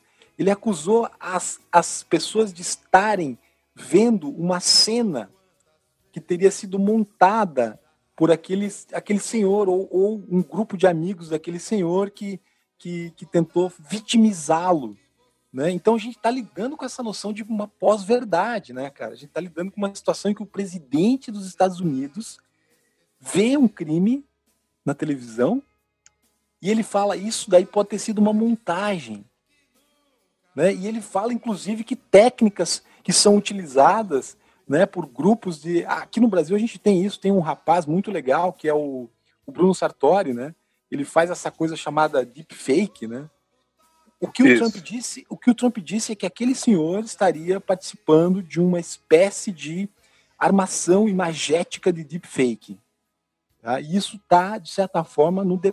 assim, isso está de certa forma no centro do debate político, né?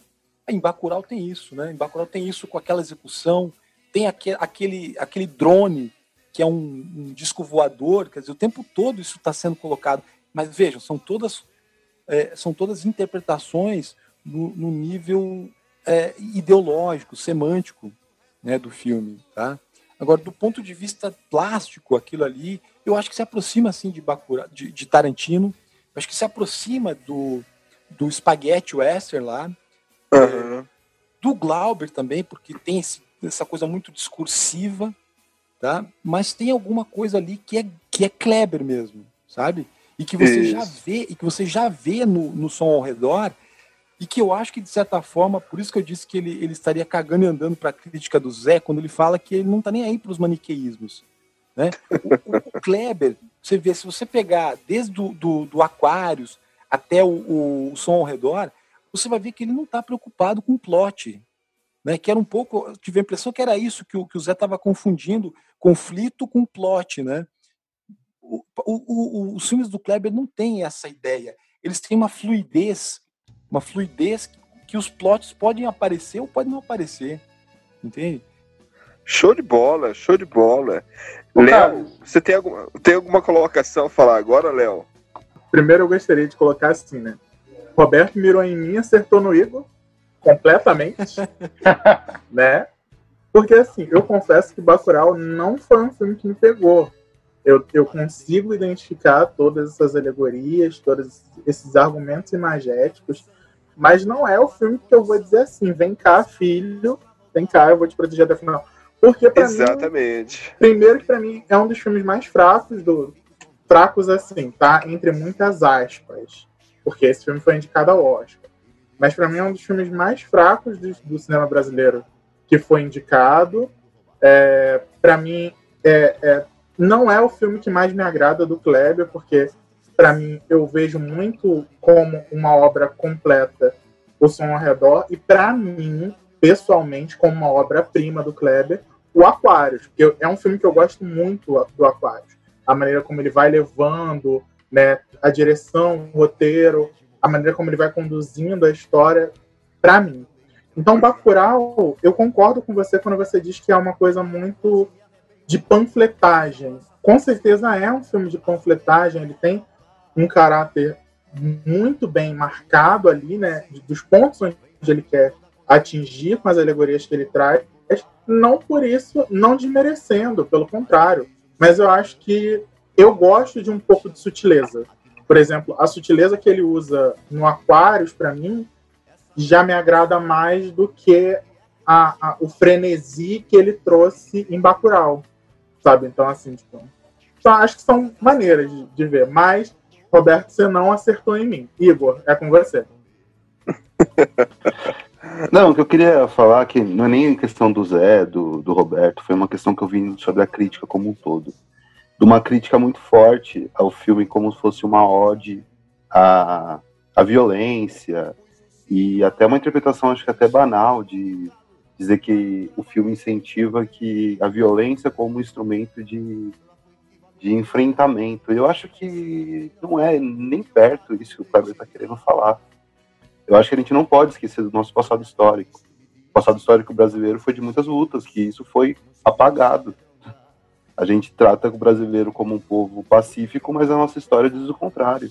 Teve várias batalhas. E eu acho que também um ponto que eu acho que é uma questão muito do Brasil hoje, pelo nosso momento político, é que o filme foi tomado muito para um lado, como fosse uma. Tipo, o Kleber querendo defender um lado ou outro. Claro, o Kleber é um diretor que ele se posiciona muito, mas eu acho que o filme ele pode ser colocado em qualquer situação. O povo Kosovo vai se identificar com o filme. Se você fosse colocar em qualquer. O, o povo indígena, que não tem nenhuma questão política ali, de talvez direita ou esquerda, vai se identificar. Ele está remetendo ao cangaço, ele está remetendo a, a, a uma história que faz parte da nossa história. É, é, eu acho que é isso. E eu acho que a- as Mas referências mas dele. eu não diria que é um filme pacífico, né? Ele é um filme que Não, mas cita um- a uma reação, né? Isso Mas é porque ele é um filme de gênero. A gente não pode entender, de, de esquecer que é um filme de gênero. Tudo que ele tá falando agora sobre esse passado histórico, ele fala em som ao redor. Não, não, não, mas só o ponto da violência, assim. Eu não estou dizendo que o filme diz que você deve ser violento, mas ele está dizendo que você deve reagir, né? Ele, o filme propõe isso, a reação de uma comunidade, não é? Não, sim, mas eu acho que essa reação, ela não se dá propriamente dita com a violência. Eu acho até que o, que o Kleber, ele faz uma crítica à violência, que é justamente nessa frase que você falou, sobre as execuções do Vale do Anhangabaú, que a gente está chegando, chegou num nível nesse é, futuro que ele coloca, que a gente está num nível de frenesi sobre a violência que o mundo vive isso, não é o Kleber que está falando isso, é o mundo nosso, é extremamente violento, é extremamente selvagem, e ele coloca isso até como uma crítica, ele não ia colocar aquilo de graça. Eu acho que ele, ele coloca esses elementos como educação, ou elementos como, é, se você for olhar, que foi até um ponto que eu discordei do Zé, que ele disse que não há conflito, não há conflito em Bacurau, mas há o conflito no outro lado. Os estrangeiros, eles não se concordam em momento nenhum, eles brigam o tempo inteiro. E talvez essa falta de unidade deles foi um ponto que fizeram com que eles perderam. O Kleber está falando sobre unidade, sobre passado, conhecimento histórico do seu povo, tradição e unidade. É isso que eu acho que é o, os grandes pontos que ele está querendo entrar. É porque, se, não é nem, gente, não estou nem falando de vocês, é uma coisa que eu estou trazendo da crítica. É que eles colocam de um jeito como se, por exemplo, a gente vê Taxi Driver e falar que o filme está incitando a matar um presidente, mas, tipo, é um pouco até, eu acho, é, injusto com, com o trabalho do, do diretor, que é muito sério. Não, eu acho Vinícius, seguinte, eu- eu Vinícius, acho que- ah, desculpa. Eu acho Pode que falar, é preciso, é preciso ponderar bem, assim, evidentemente que o, o filme não é uma apologia à violência, mas é, ele é uma ele é um, uma, uma espécie de libelo para que as comunidades reajam, né? Eu não vejo pacifismo ali, pelo contrário, assim, eu vejo ele dizendo, olha, ah, vocês comunidades têm que defender suas culturas, o que inclusive é uma coisa que até às vezes me desagrada um pouco, que é essa visão meio purista do, do sertanejo, da pessoa do interior, sabe? Como se ele fosse um quase um, um, um homem é, é, não, não corrompido, sabe? O bom selvagem do O Rousseau. bom entendeu? selvagem. É, Esse que ia é uma falar. coisa- isso é uma coisa que me, me desagrada um pouco também no filme, assim. Mas ele não cai totalmente nisso porque eles metem bala na cara dos, dos invasores. Então é justamente nesse ponto, quer dizer, há uma, há uma violência no filme, isso é inegável, né? As imagens. Roberto, acho que desde o começo tem isso, hein? né? Como? Essa ideia do bom selvagem não tem no filme, nem no começo. Eu acho que tem sim, eu acho que ela é transmitida de certa forma. É como se as pessoas ali fossem tivesse uma vida meio idílica, assim, meio, meio harmônica, e vem uma força externa que acaba. é, Então, mas você tem um criminoso que organiza o grupo. Desde o começo você tá vendo ele lá. É, é, mas até mesmo esse cara, ele é, ele é meio. Ele é meio banana, né? Assim, ele é um cara que se atrapalha e tal. É como se as pessoas ali Então, tivessem um pouco. Eu, eu conheço muita gente parecida com ele. Moradores aqui no meu bairro. Igual a ele. Não sei Que- se que mostra sentido? um bom selvagem. Não, eu acho que tá. Eu acho que Porque assim, não ele não mostra os outros personagens, mas esse em específico era um criminoso. Não, não, eu, não me- eu, eu acho que esses personagens estão ali, de certa forma, eles, eles se contrapõem a isso. Mas eu tô me referindo, César, à atmosfera. Até mesmo aquela Isso. criança, aquela criança com aquela inocência, pô, quem nasce em Bacurau é gente. Quer dizer, isso é, de certa forma, dizer, olha só, esse pessoal aqui é um pessoal do bem, né? um pessoal que tá ali, um pessoal pacato, um pessoal tranquilo. Mas depois você vê a reação, né? Depois você vê violência, você vê algumas outras coisas. Isso talvez caia numa espécie de maniqueísmo, né? Isso talvez caia numa, nessa coisa de ter o, o, o- o cidadão urbano, né? Que é, que é malicioso, e você ter o, o cidadão interiorano que tem uma outra, um outro tipo de, de perspectiva, né? É um aspecto aí a se pensar. Talvez você É, bem, bem interessante. O, o- esse, esse personagem, César, o pacote, ele é curioso. Ele é um personagem muito curioso. Porque ele tá tentando sair, né? Inclusive, é um material que eu acharia maravilhoso se fizesse um spin-off entre a história do pacote e do Lunga. Tipo, o que que aconteceu, a treta deles dois, Sim. por que, que ele por que, que ele não faz mais parte da- do, do- do- porque o Lunga pergunta para ele quando é que você vai ser o meu pacote de novo? Então eles existe ali uma relação então a gente deveria saber o que, que aconteceu para ter esse rompimento. E quando ele chega lá ele fala não não é, é Cássio meu nome é Cássio. Aí o e aí pacote? A galera trata ele como sempre como pacote. Só que quando chega aquelas o casal lá o estrangeiro e aí ele não se apresenta como como como como Cássio, porque para a sociedade ali ele quer deixar de mão, né? ele é um criminoso, como você mencionou, mas ali ele tipo, opa, peraí, esses dois aqui são estranhos. Aí é o figurino deles remete totalmente a alienígena, gente que está totalmente fora, assim como o prefeito, que não faz parte daquela comunidade, a roupa do casal lá que está fazendo aquele rali lá, e aí ele diz: Não, não, meu nome é Pacote, sou eu mesmo. Ou seja, tipo, ele não tem orgulho, ele não tem essa. essa é, é, é, ele quer de- demonstrar bem quem ele é, ele tem segurança daquele. Só que eu acho que ele é muito mais um elemento. é, que não é. A gente não precisa se aprender a ele, entendeu? A esse personagem em si, porque é a cidade toda. E eu acho que é isso que o Roberto está querendo dizer. Tipo, eu o aspecto da cidade toda, não é só ele, né? Porque ele é uma figura ali que, tipo, a gente pode ver separadamente uma história só dele, inclusive, né? É, são, Então. são pontos curiosos do filme, né? Eu acho que valeria a pena ter um. Acho que outro ponto, Roberto, essa questão do distópico. Porque esse- eu, eu, tenho- eu tinha falado antes a questão da caçada humana. São coisas que estão oco- ocorrendo mesmo. No real. Não é um mundo além. E, e o fato também de destruição de cidades. Está ocorrendo. E a, É, questão, e isso e a- é e a muito- questão do maniqueísmo básico, você não tem no filme um, um reino do bem e um reino do mal. Não vejo isso no filme. E por fim, aquela questão que você falou do espetáculo televisivo, é, você tem grupos, igual o Boko Haram, que fazem aquilo, de matar pessoas em público. Tipo assim, não- alguns não são filmados.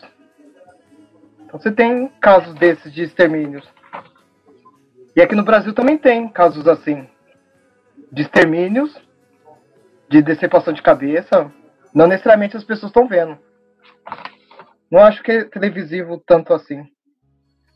É, eu não sei, César, se a gente está falando da mesma questão, assim. Eu, quando eu digo que é, que é televisivo, é aquela cena em que eles são. a- que a execução ela é mostrada no Vale do Anhangabaú como uma atração televisiva, sabe? E, e eu Então. tenho a impressão de que o Kleber ali está mostrando uma espécie de ah, crítica até mesmo a essa, a essa televisão que explora né, o, a violência no Brasil, entende? Então, mas se você pensar em questão de julgamento, julgamento público feito por pessoas de favela ou mesmo de pequenas comunidades, de criminosos, eles fazem daquele jeito ali. Não necessariamente é televisivo. É um espetáculo. É, não, Uma, que é uma obra, uma memória. Aham. Se você tá, que- tá dizendo que existe violência como aquela no mundo, eu diria até que existem coisas bem piores que Sim. aquilo no mundo, sabe? Mas o que está colocado ali é uma outra perspectiva. É assim, a ideia de você, digamos, passar no, no, no, no- no Cidade Alerta, uma execução ali pública, isso de um ponto de vista estatal, de um ponto de vista com- completamente institucionalizado socialmente. É isso que foi colocado ali no- na minha interpretação, sabe? Outra coisa, ali sim tem um mundo harmônico. Bacurau é uma cidadezinha que tem toda uma tem toda uma alegoria, quase um governo petista nos seus melhores momentos, né? Educação de qualidade, educação conscientizadora, é, é, tablets para as crianças. Quer dizer, é praticamente o modo petista de governar numa harmonia, né? Um mundo harmônico, mas que passou a ser é, é, alvo de um, de um de, sei lá, de uma força estrangeira maléfica, né? Então, para mim, há um maniqueísmo nisso, sabe? Eu vejo um maniqueísmo colocado aí. Mas eu entendo que existe uma, uma, uma metáfora válida do ponto de vista da, da geopolítica real, né? Olha Tony Júnior que está chegando, caminhando no meio do povo. Serra Verde vota 150, vai ser prefeito de novo. Se já tava bom, agora vai ser melhor. O nosso povo sabe que com ele não está só. O 150 eu carrego no peito. Eu quero Tony Júnior de novo prefeito. O 150 eu carrego no peito. Eu quero Tony Júnior de novo prefeito. Eu quero Tony Júnior de novo prefeito. Vamos agora falar sobre a é, qual momento do filme do Bacurau que vocês tipo mais vibraram, que vocês mais se identificaram, seja qual for a colocação de vocês. A, a cena do depósito dos livros, eu achei assim fantástica aquilo. Quando ele começa a jogar os livros, o prefeito. E ao- a- foram duas cenas. A última cena do prefeito sendo colocado falar, a máscara. Aquilo lembra muito algumas comunidades primitivas, é, tradicionais fazendo é, punindo o líder. Isso tem bastante no nas sociedades africanas. A punição do líder que não consegue governar direito. Interessante. É, eu tinha falado, né, já que eu gostei da cena dos livros também, mas uma outra cena que me chamou bastante atenção também foi a da personagem da Sônia Braga quando é o alemão, né, que chega o, o personagem que é o alemão que chega para ela e, e tá prestes a matar ela, ela falou, tudo bem, pode vir, pode matar. Vai matar mesmo? Vai ter coragem e tal? Que é uma coisa que, eu, que me chamou a atenção, assim, né, porque eu não sei se é um contrassenso da, do que tem mais humano, que é de preservar a sua vida ali, né?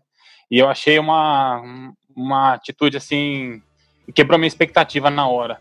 E eu achei interessante essa, essa cena aí. E falando de uma forma mais geral, é, o debate aqui é, girou em torno né, de pontos positivos, pontos negativos e tudo mais. Mas eu acho que o Bacurau, independente se a pessoa gostou, se não gostou, ou que ainda não assistiu, né, que eu espero que a pessoa que esteja ouvindo já tenha assistido, né, porque senão ele perdeu boa parte da experiência aí. É, é obrigatório, sim, assistir esse filme para tentar entender, pelo menos, é, esse período que a gente está é, vivendo agora, não só a nível Brasil, mas acho que a nível mundial também. É um filme muito importante para ser assistido, independente se a pessoa vai gostar ou não. Eu acho que é isso. É, então, eu vou ressaltar duas cenas que não foram comentadas. A primeira é, é uma cena bem, assim, despretensiosa, que é quando o Plínio está tentando achar o, o sinal no tablet, um aluno pergunta se não precisa pagar para estar no mapa. Eu achei isso bem, bem forte, ilustra bem o que o filme está querendo tratar.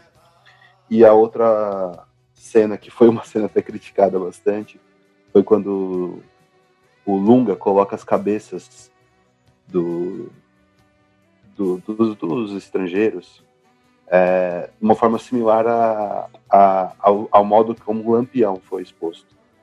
Então, eu acho que isso também é uma coisa trazendo sobre o tradicionalismo histórico daquele povo e também trazer sobre uma discussão sobre é, historicamente o lado da força bruta não, não tá meio que nas pequenas cidades tradicionalistas que estão querendo só se manter, ter o direito de existir. Né? É, essas duas cenas, então. Então, Carlinhos, eu, você sabe que eu vi o filme faz muito tempo, né? Eu tinha já te Isso, alertado, isso. né, que eu não vi essa semana, mas eu, eu destacaria pelo menos duas cenas que eu acho bonitas ali. Para começar, a, a cena de abertura, eu acho muito linda a, a- aquela imagem, sabe? O- eles estão num caminhão, se não me engano, é um caminhão pipa, eu acho, algo assim, né? Eles estão descendo uma rua e aí tem uma série de caixões ali. Eu acho que caíram caixões que estavam sendo levados para a cidade, algo assim, né? E parece que o Eles, contexto- eles, eles, é, uma pessoa, eles, alguém atropelou uma pessoa, a pessoa tá caída na, na, na moto, tipo, a moto tá caída, a pessoa tá jogada no chão e o caixão ele acaba derrapando o caminhão e aí todos os caixões são jogados na beira da estrada, as pessoas vão pegando, né? Isso é uma, algo que é muito comum na beira da estrada, as pessoas, os caminhões quando caem, a galera vai lá e junta, cata tudo. E aí É, eu- você eu vê que a gosto- as pessoas vão pegando os caixões que estão na estrada. É, é meio mórbido isso, né? Não sei se alguém. Eu já vi essas coisas acontecerem com caminhões de cerveja e tal, e aí as pessoas vão lá e tal. Mas nesse caso é bastante mórbido, né? Se, serem caixões. Mesmo assim, eu acho essa cena muito interessante. Ela me remete a alguma coisa do, do cinema brasileiro, dessa coisa meio nômade, eles estando ali naquele caminhão, andando, e o que está no horizonte é a morte. É uma, é uma cena que eu gosto muito do, do Bacurau. É é acho que é quase a abertura do filme. Depois tem uma outra cena que eu acho muito interessante e que ela é, ela tem uma beleza e logo depois tem um choque, que é aquelas crianças jogando bola, brincando. Acho que elas estão brincando alguma coisa ali numa no- perto de um, de um milharal, né? E aí é, o menininho vai para dentro daquele milharal e ele é morto por um soldado. É, é isso, não? Eu tô, eu tô Eles, confundindo. eles, vão, brin eles vão brincando pra ver ah, quem vai até mais longe. Aí o menino, eles jogam um, vai, leva a lanterna, e aí o outro tem que pegar a lanterna e ir até mais distante. Essa que eles- a brincadeira era essa. Aí o último menino se depara, ele pega a lanterna e se depara com um dos que estavam lá, os assassinos que estavam lá para matar, e que ganhou ponto pela criança não estar armada. Né?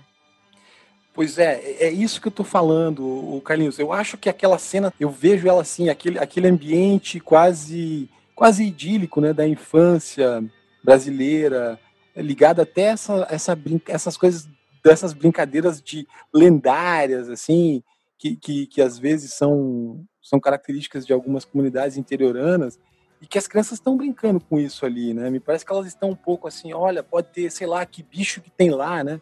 Na escuridão. É. E, e vai, e a cena se desenvolve nessa inocência e aí ela, ela, é, ela é finalizada daquela maneira, né? É uma cena que eu achei assim a, a ser destacada como uma da uma, uma, cena, uma cena de impacto, uma cena realmente pesada. Essas duas, né? A de abertura e essa daí. Bom, como o, o Rodrigo já citou uma da- das cenas que eu ia citar, né? Que é exatamente essa cena das crianças brincando no Matador. Eu vou citar outras duas também me marcaram bastante. Que é a primeira é a cena, a cena da, dos dois forasteiros, a Karine Telles e o Antônio Saboia, quando eles chegam ali no QG e eles estão conversando com, com o grupo ali e eles começam a Karine Telles começa a ser confrontada né por aquilo que ela fez e, e ela diz assim não porque eu sou igual a vocês né? E aí eles refutam assim, não, você não é igual a gente. Começam a dar um monte de porquês do porquê que ela não é igual a eles, né? Por que, que, que ela e o Antônio não são igual iguais a eles.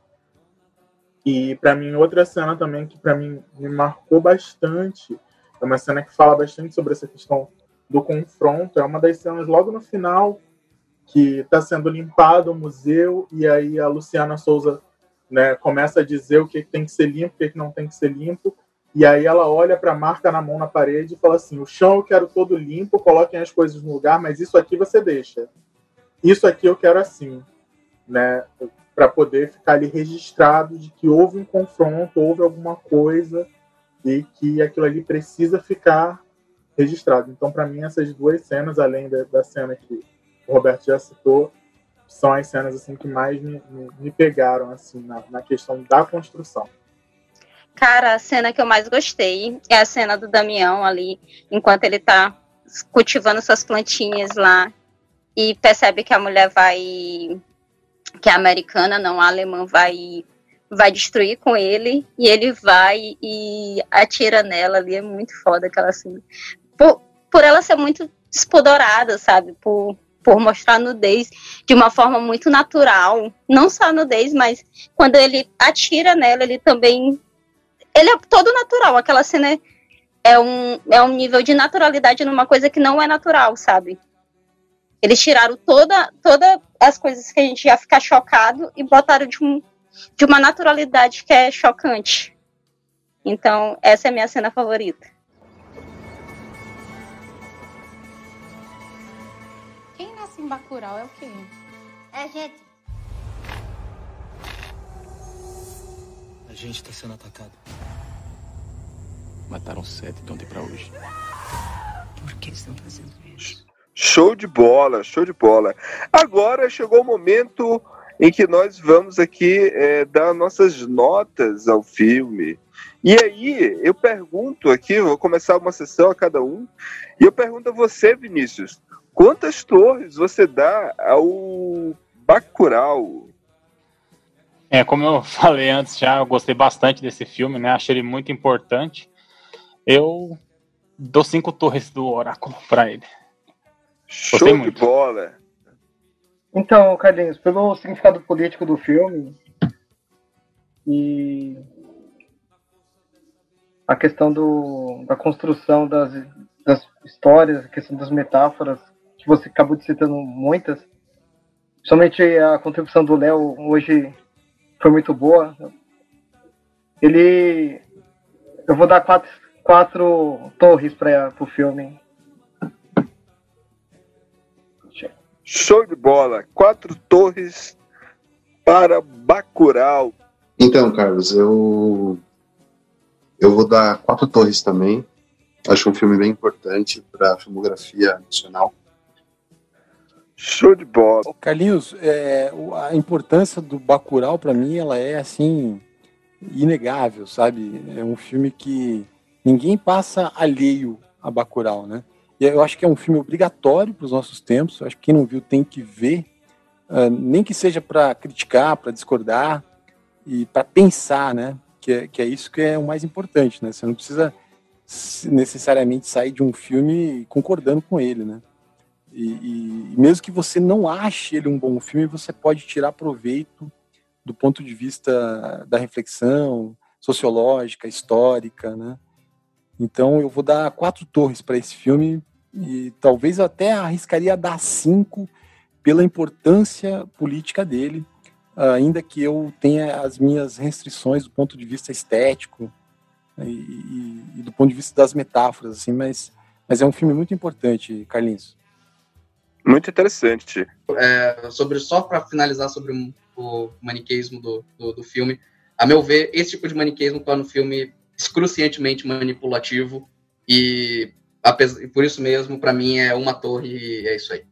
Eu acho que é um filme muito alegórico, muito semiótico, né? Como a gente falou aqui nesse episódio inteiro, a gente deu várias versões, interpretações, modos de vista, pontos de, de, de interpretação sobre o filme, né? Então acho que o filme por ele ser tão polissêmico, acho que fica difícil, né, ser, ser bem conciso, né, sobre a, sobre a obra. É claro que a gente tem aqui quase que unanimemente que o filme é, é, é muito importante para esse momento. É, então, para mim, com toda certeza, eu dou 4,45 para ele. Então, a minha nota é 4,75, pois eu achava que a trilha sonora deveria ser melhor. Eu esperava uma trilha sonora melhor, aquela coisa que fixa na tua cabeça, sabe?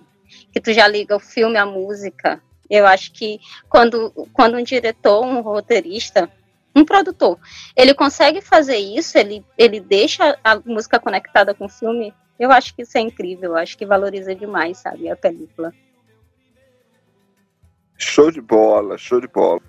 A minha colocação sobre o filme deixa bem claro que eu amei o filme. O filme é maravilhoso, mas como eu disse, e eu não, né, não estou me contradizendo, desde o começo eu tive que rever o filme três vezes para poder mergulhar, tipo, entrar no universo do Bacurau, entrar nas metáforas do Kleber Mendonça, é, aceitar muitas coisas, tipo, e tipo dizer nossa, que filme bom, que filme bom, mas pelas metáforas, pelo o poder que essa, esse filme, a mensagem que ele carrega de sim é, lutar, né?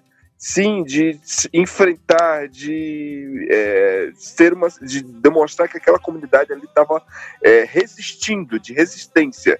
Então essa mensagem ela é show de bola, ela é válida e é como já foi destacado, tipo, da, quem sabe daqui a 20 anos, quando a gente olhar para trás de ver esse filme, talvez eu possa gostar mais ainda. Então, eu não consigo dar, eu tô encabulado com as notas que vocês deram, porque eu não consigo dar mais que três torres para esse filme eu continuo. é, Desculpa, Léo. Mas eu, dou aqui três torres pela mensagem, pelo trabalho que é feito e, e assim, a discussão que ele levanta. E que é muito melhor do que qualquer outra coisa que já tenha sido feita no Brasil ultimamente. Que o último filme que fez esse, esse, esse, levantar discussões, debates, foi Tropa de Elite. E ainda quando o povo não entendeu a mensagem do primeiro filme, que foi necessário um segundo filme para o povo compreender.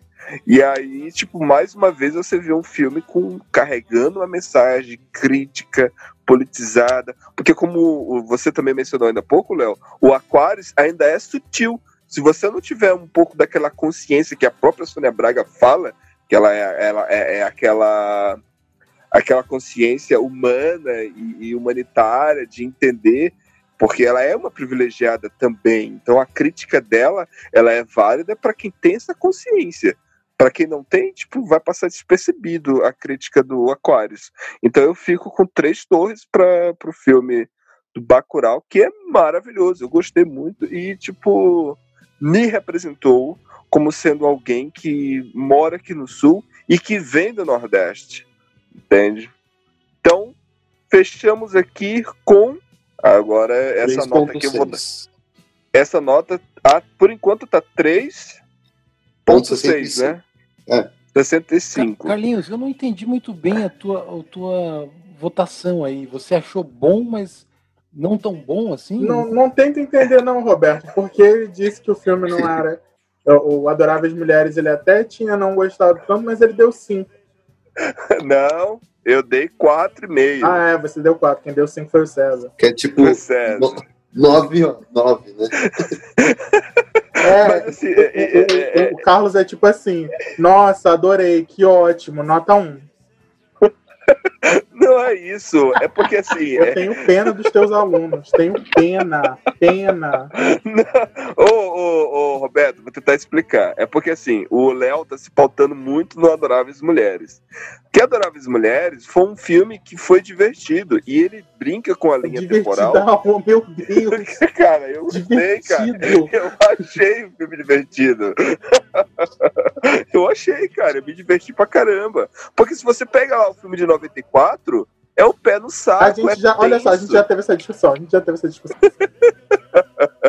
Então, Bacurau fica firme e forte na torre com valor de 3,75 de média. Ou seja, o filme sobrevive aí.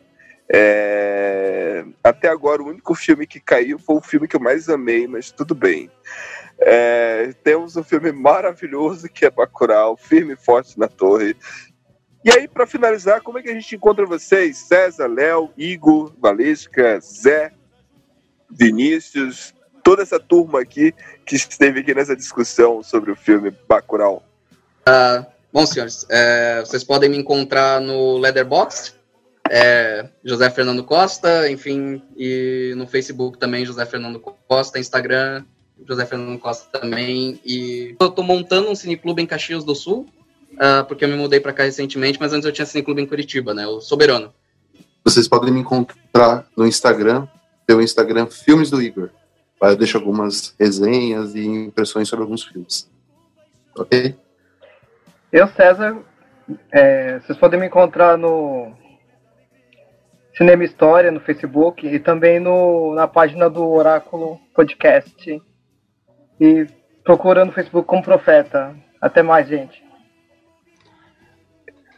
Bom, pessoal, foi um prazer aí gravar com vocês. Meu primeiro episódio. Espero que eu grave muitos mais aí, né?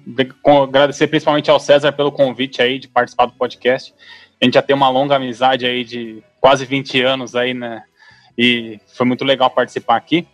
É, nas minhas redes sociais, é, você pode me achar tanto no Facebook quanto no Instagram. É Vinícius Dielo com dois L's. Tá? Vinícius Dielo. Aí a gente bate um papo por lá, quem quiser. Então, galera, vocês podem me encontrar. Eu tenho um blog chamado filmecos.com.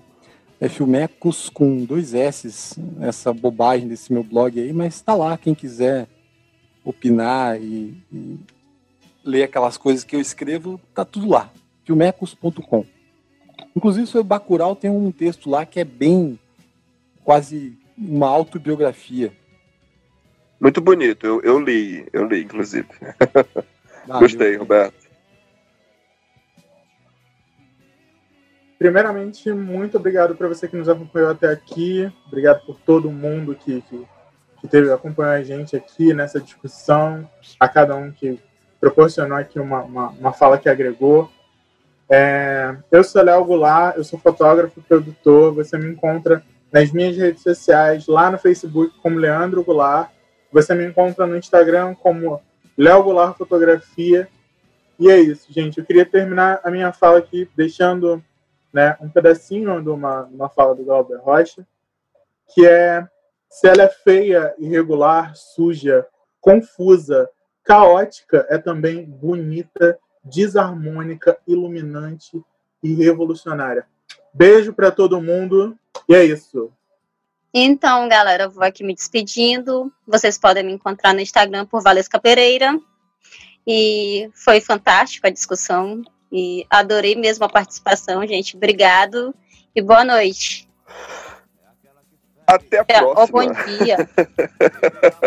Show de bola. E é isso aí. Bacurau é logo ali. Se for, vá na paz. que se prende no fogo de toda a multidão. Acho bem mais do que pedras na mão dos que vivem calados, pendurados no tempo, esquecendo os momentos na fundura do poço, na garganta do fosso, na voz de um cantador.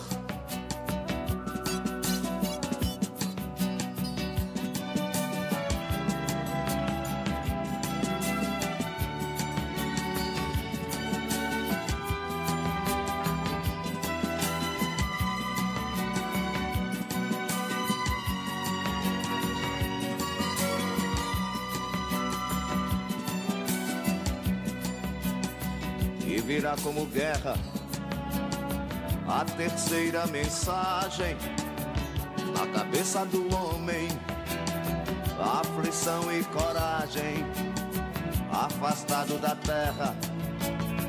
Ele pensa na fera, eu começo a devorar.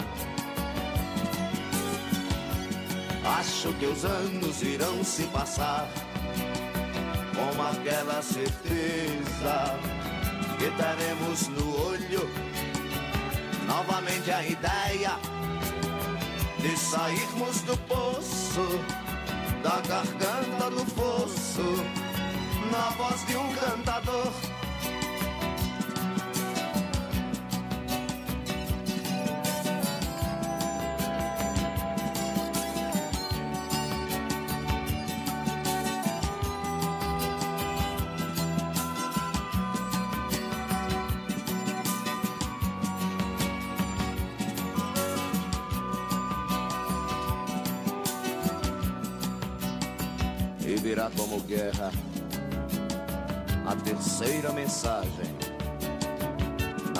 Cabeça do homem aflição e coragem. Afastado da terra ele pensa na fera que eu começo a devorar. Acho que os anos irão se passar com aquela certeza que teremos no olho novamente a ideia de sairmos do poço, da garganta do fosso, na voz de um cantador.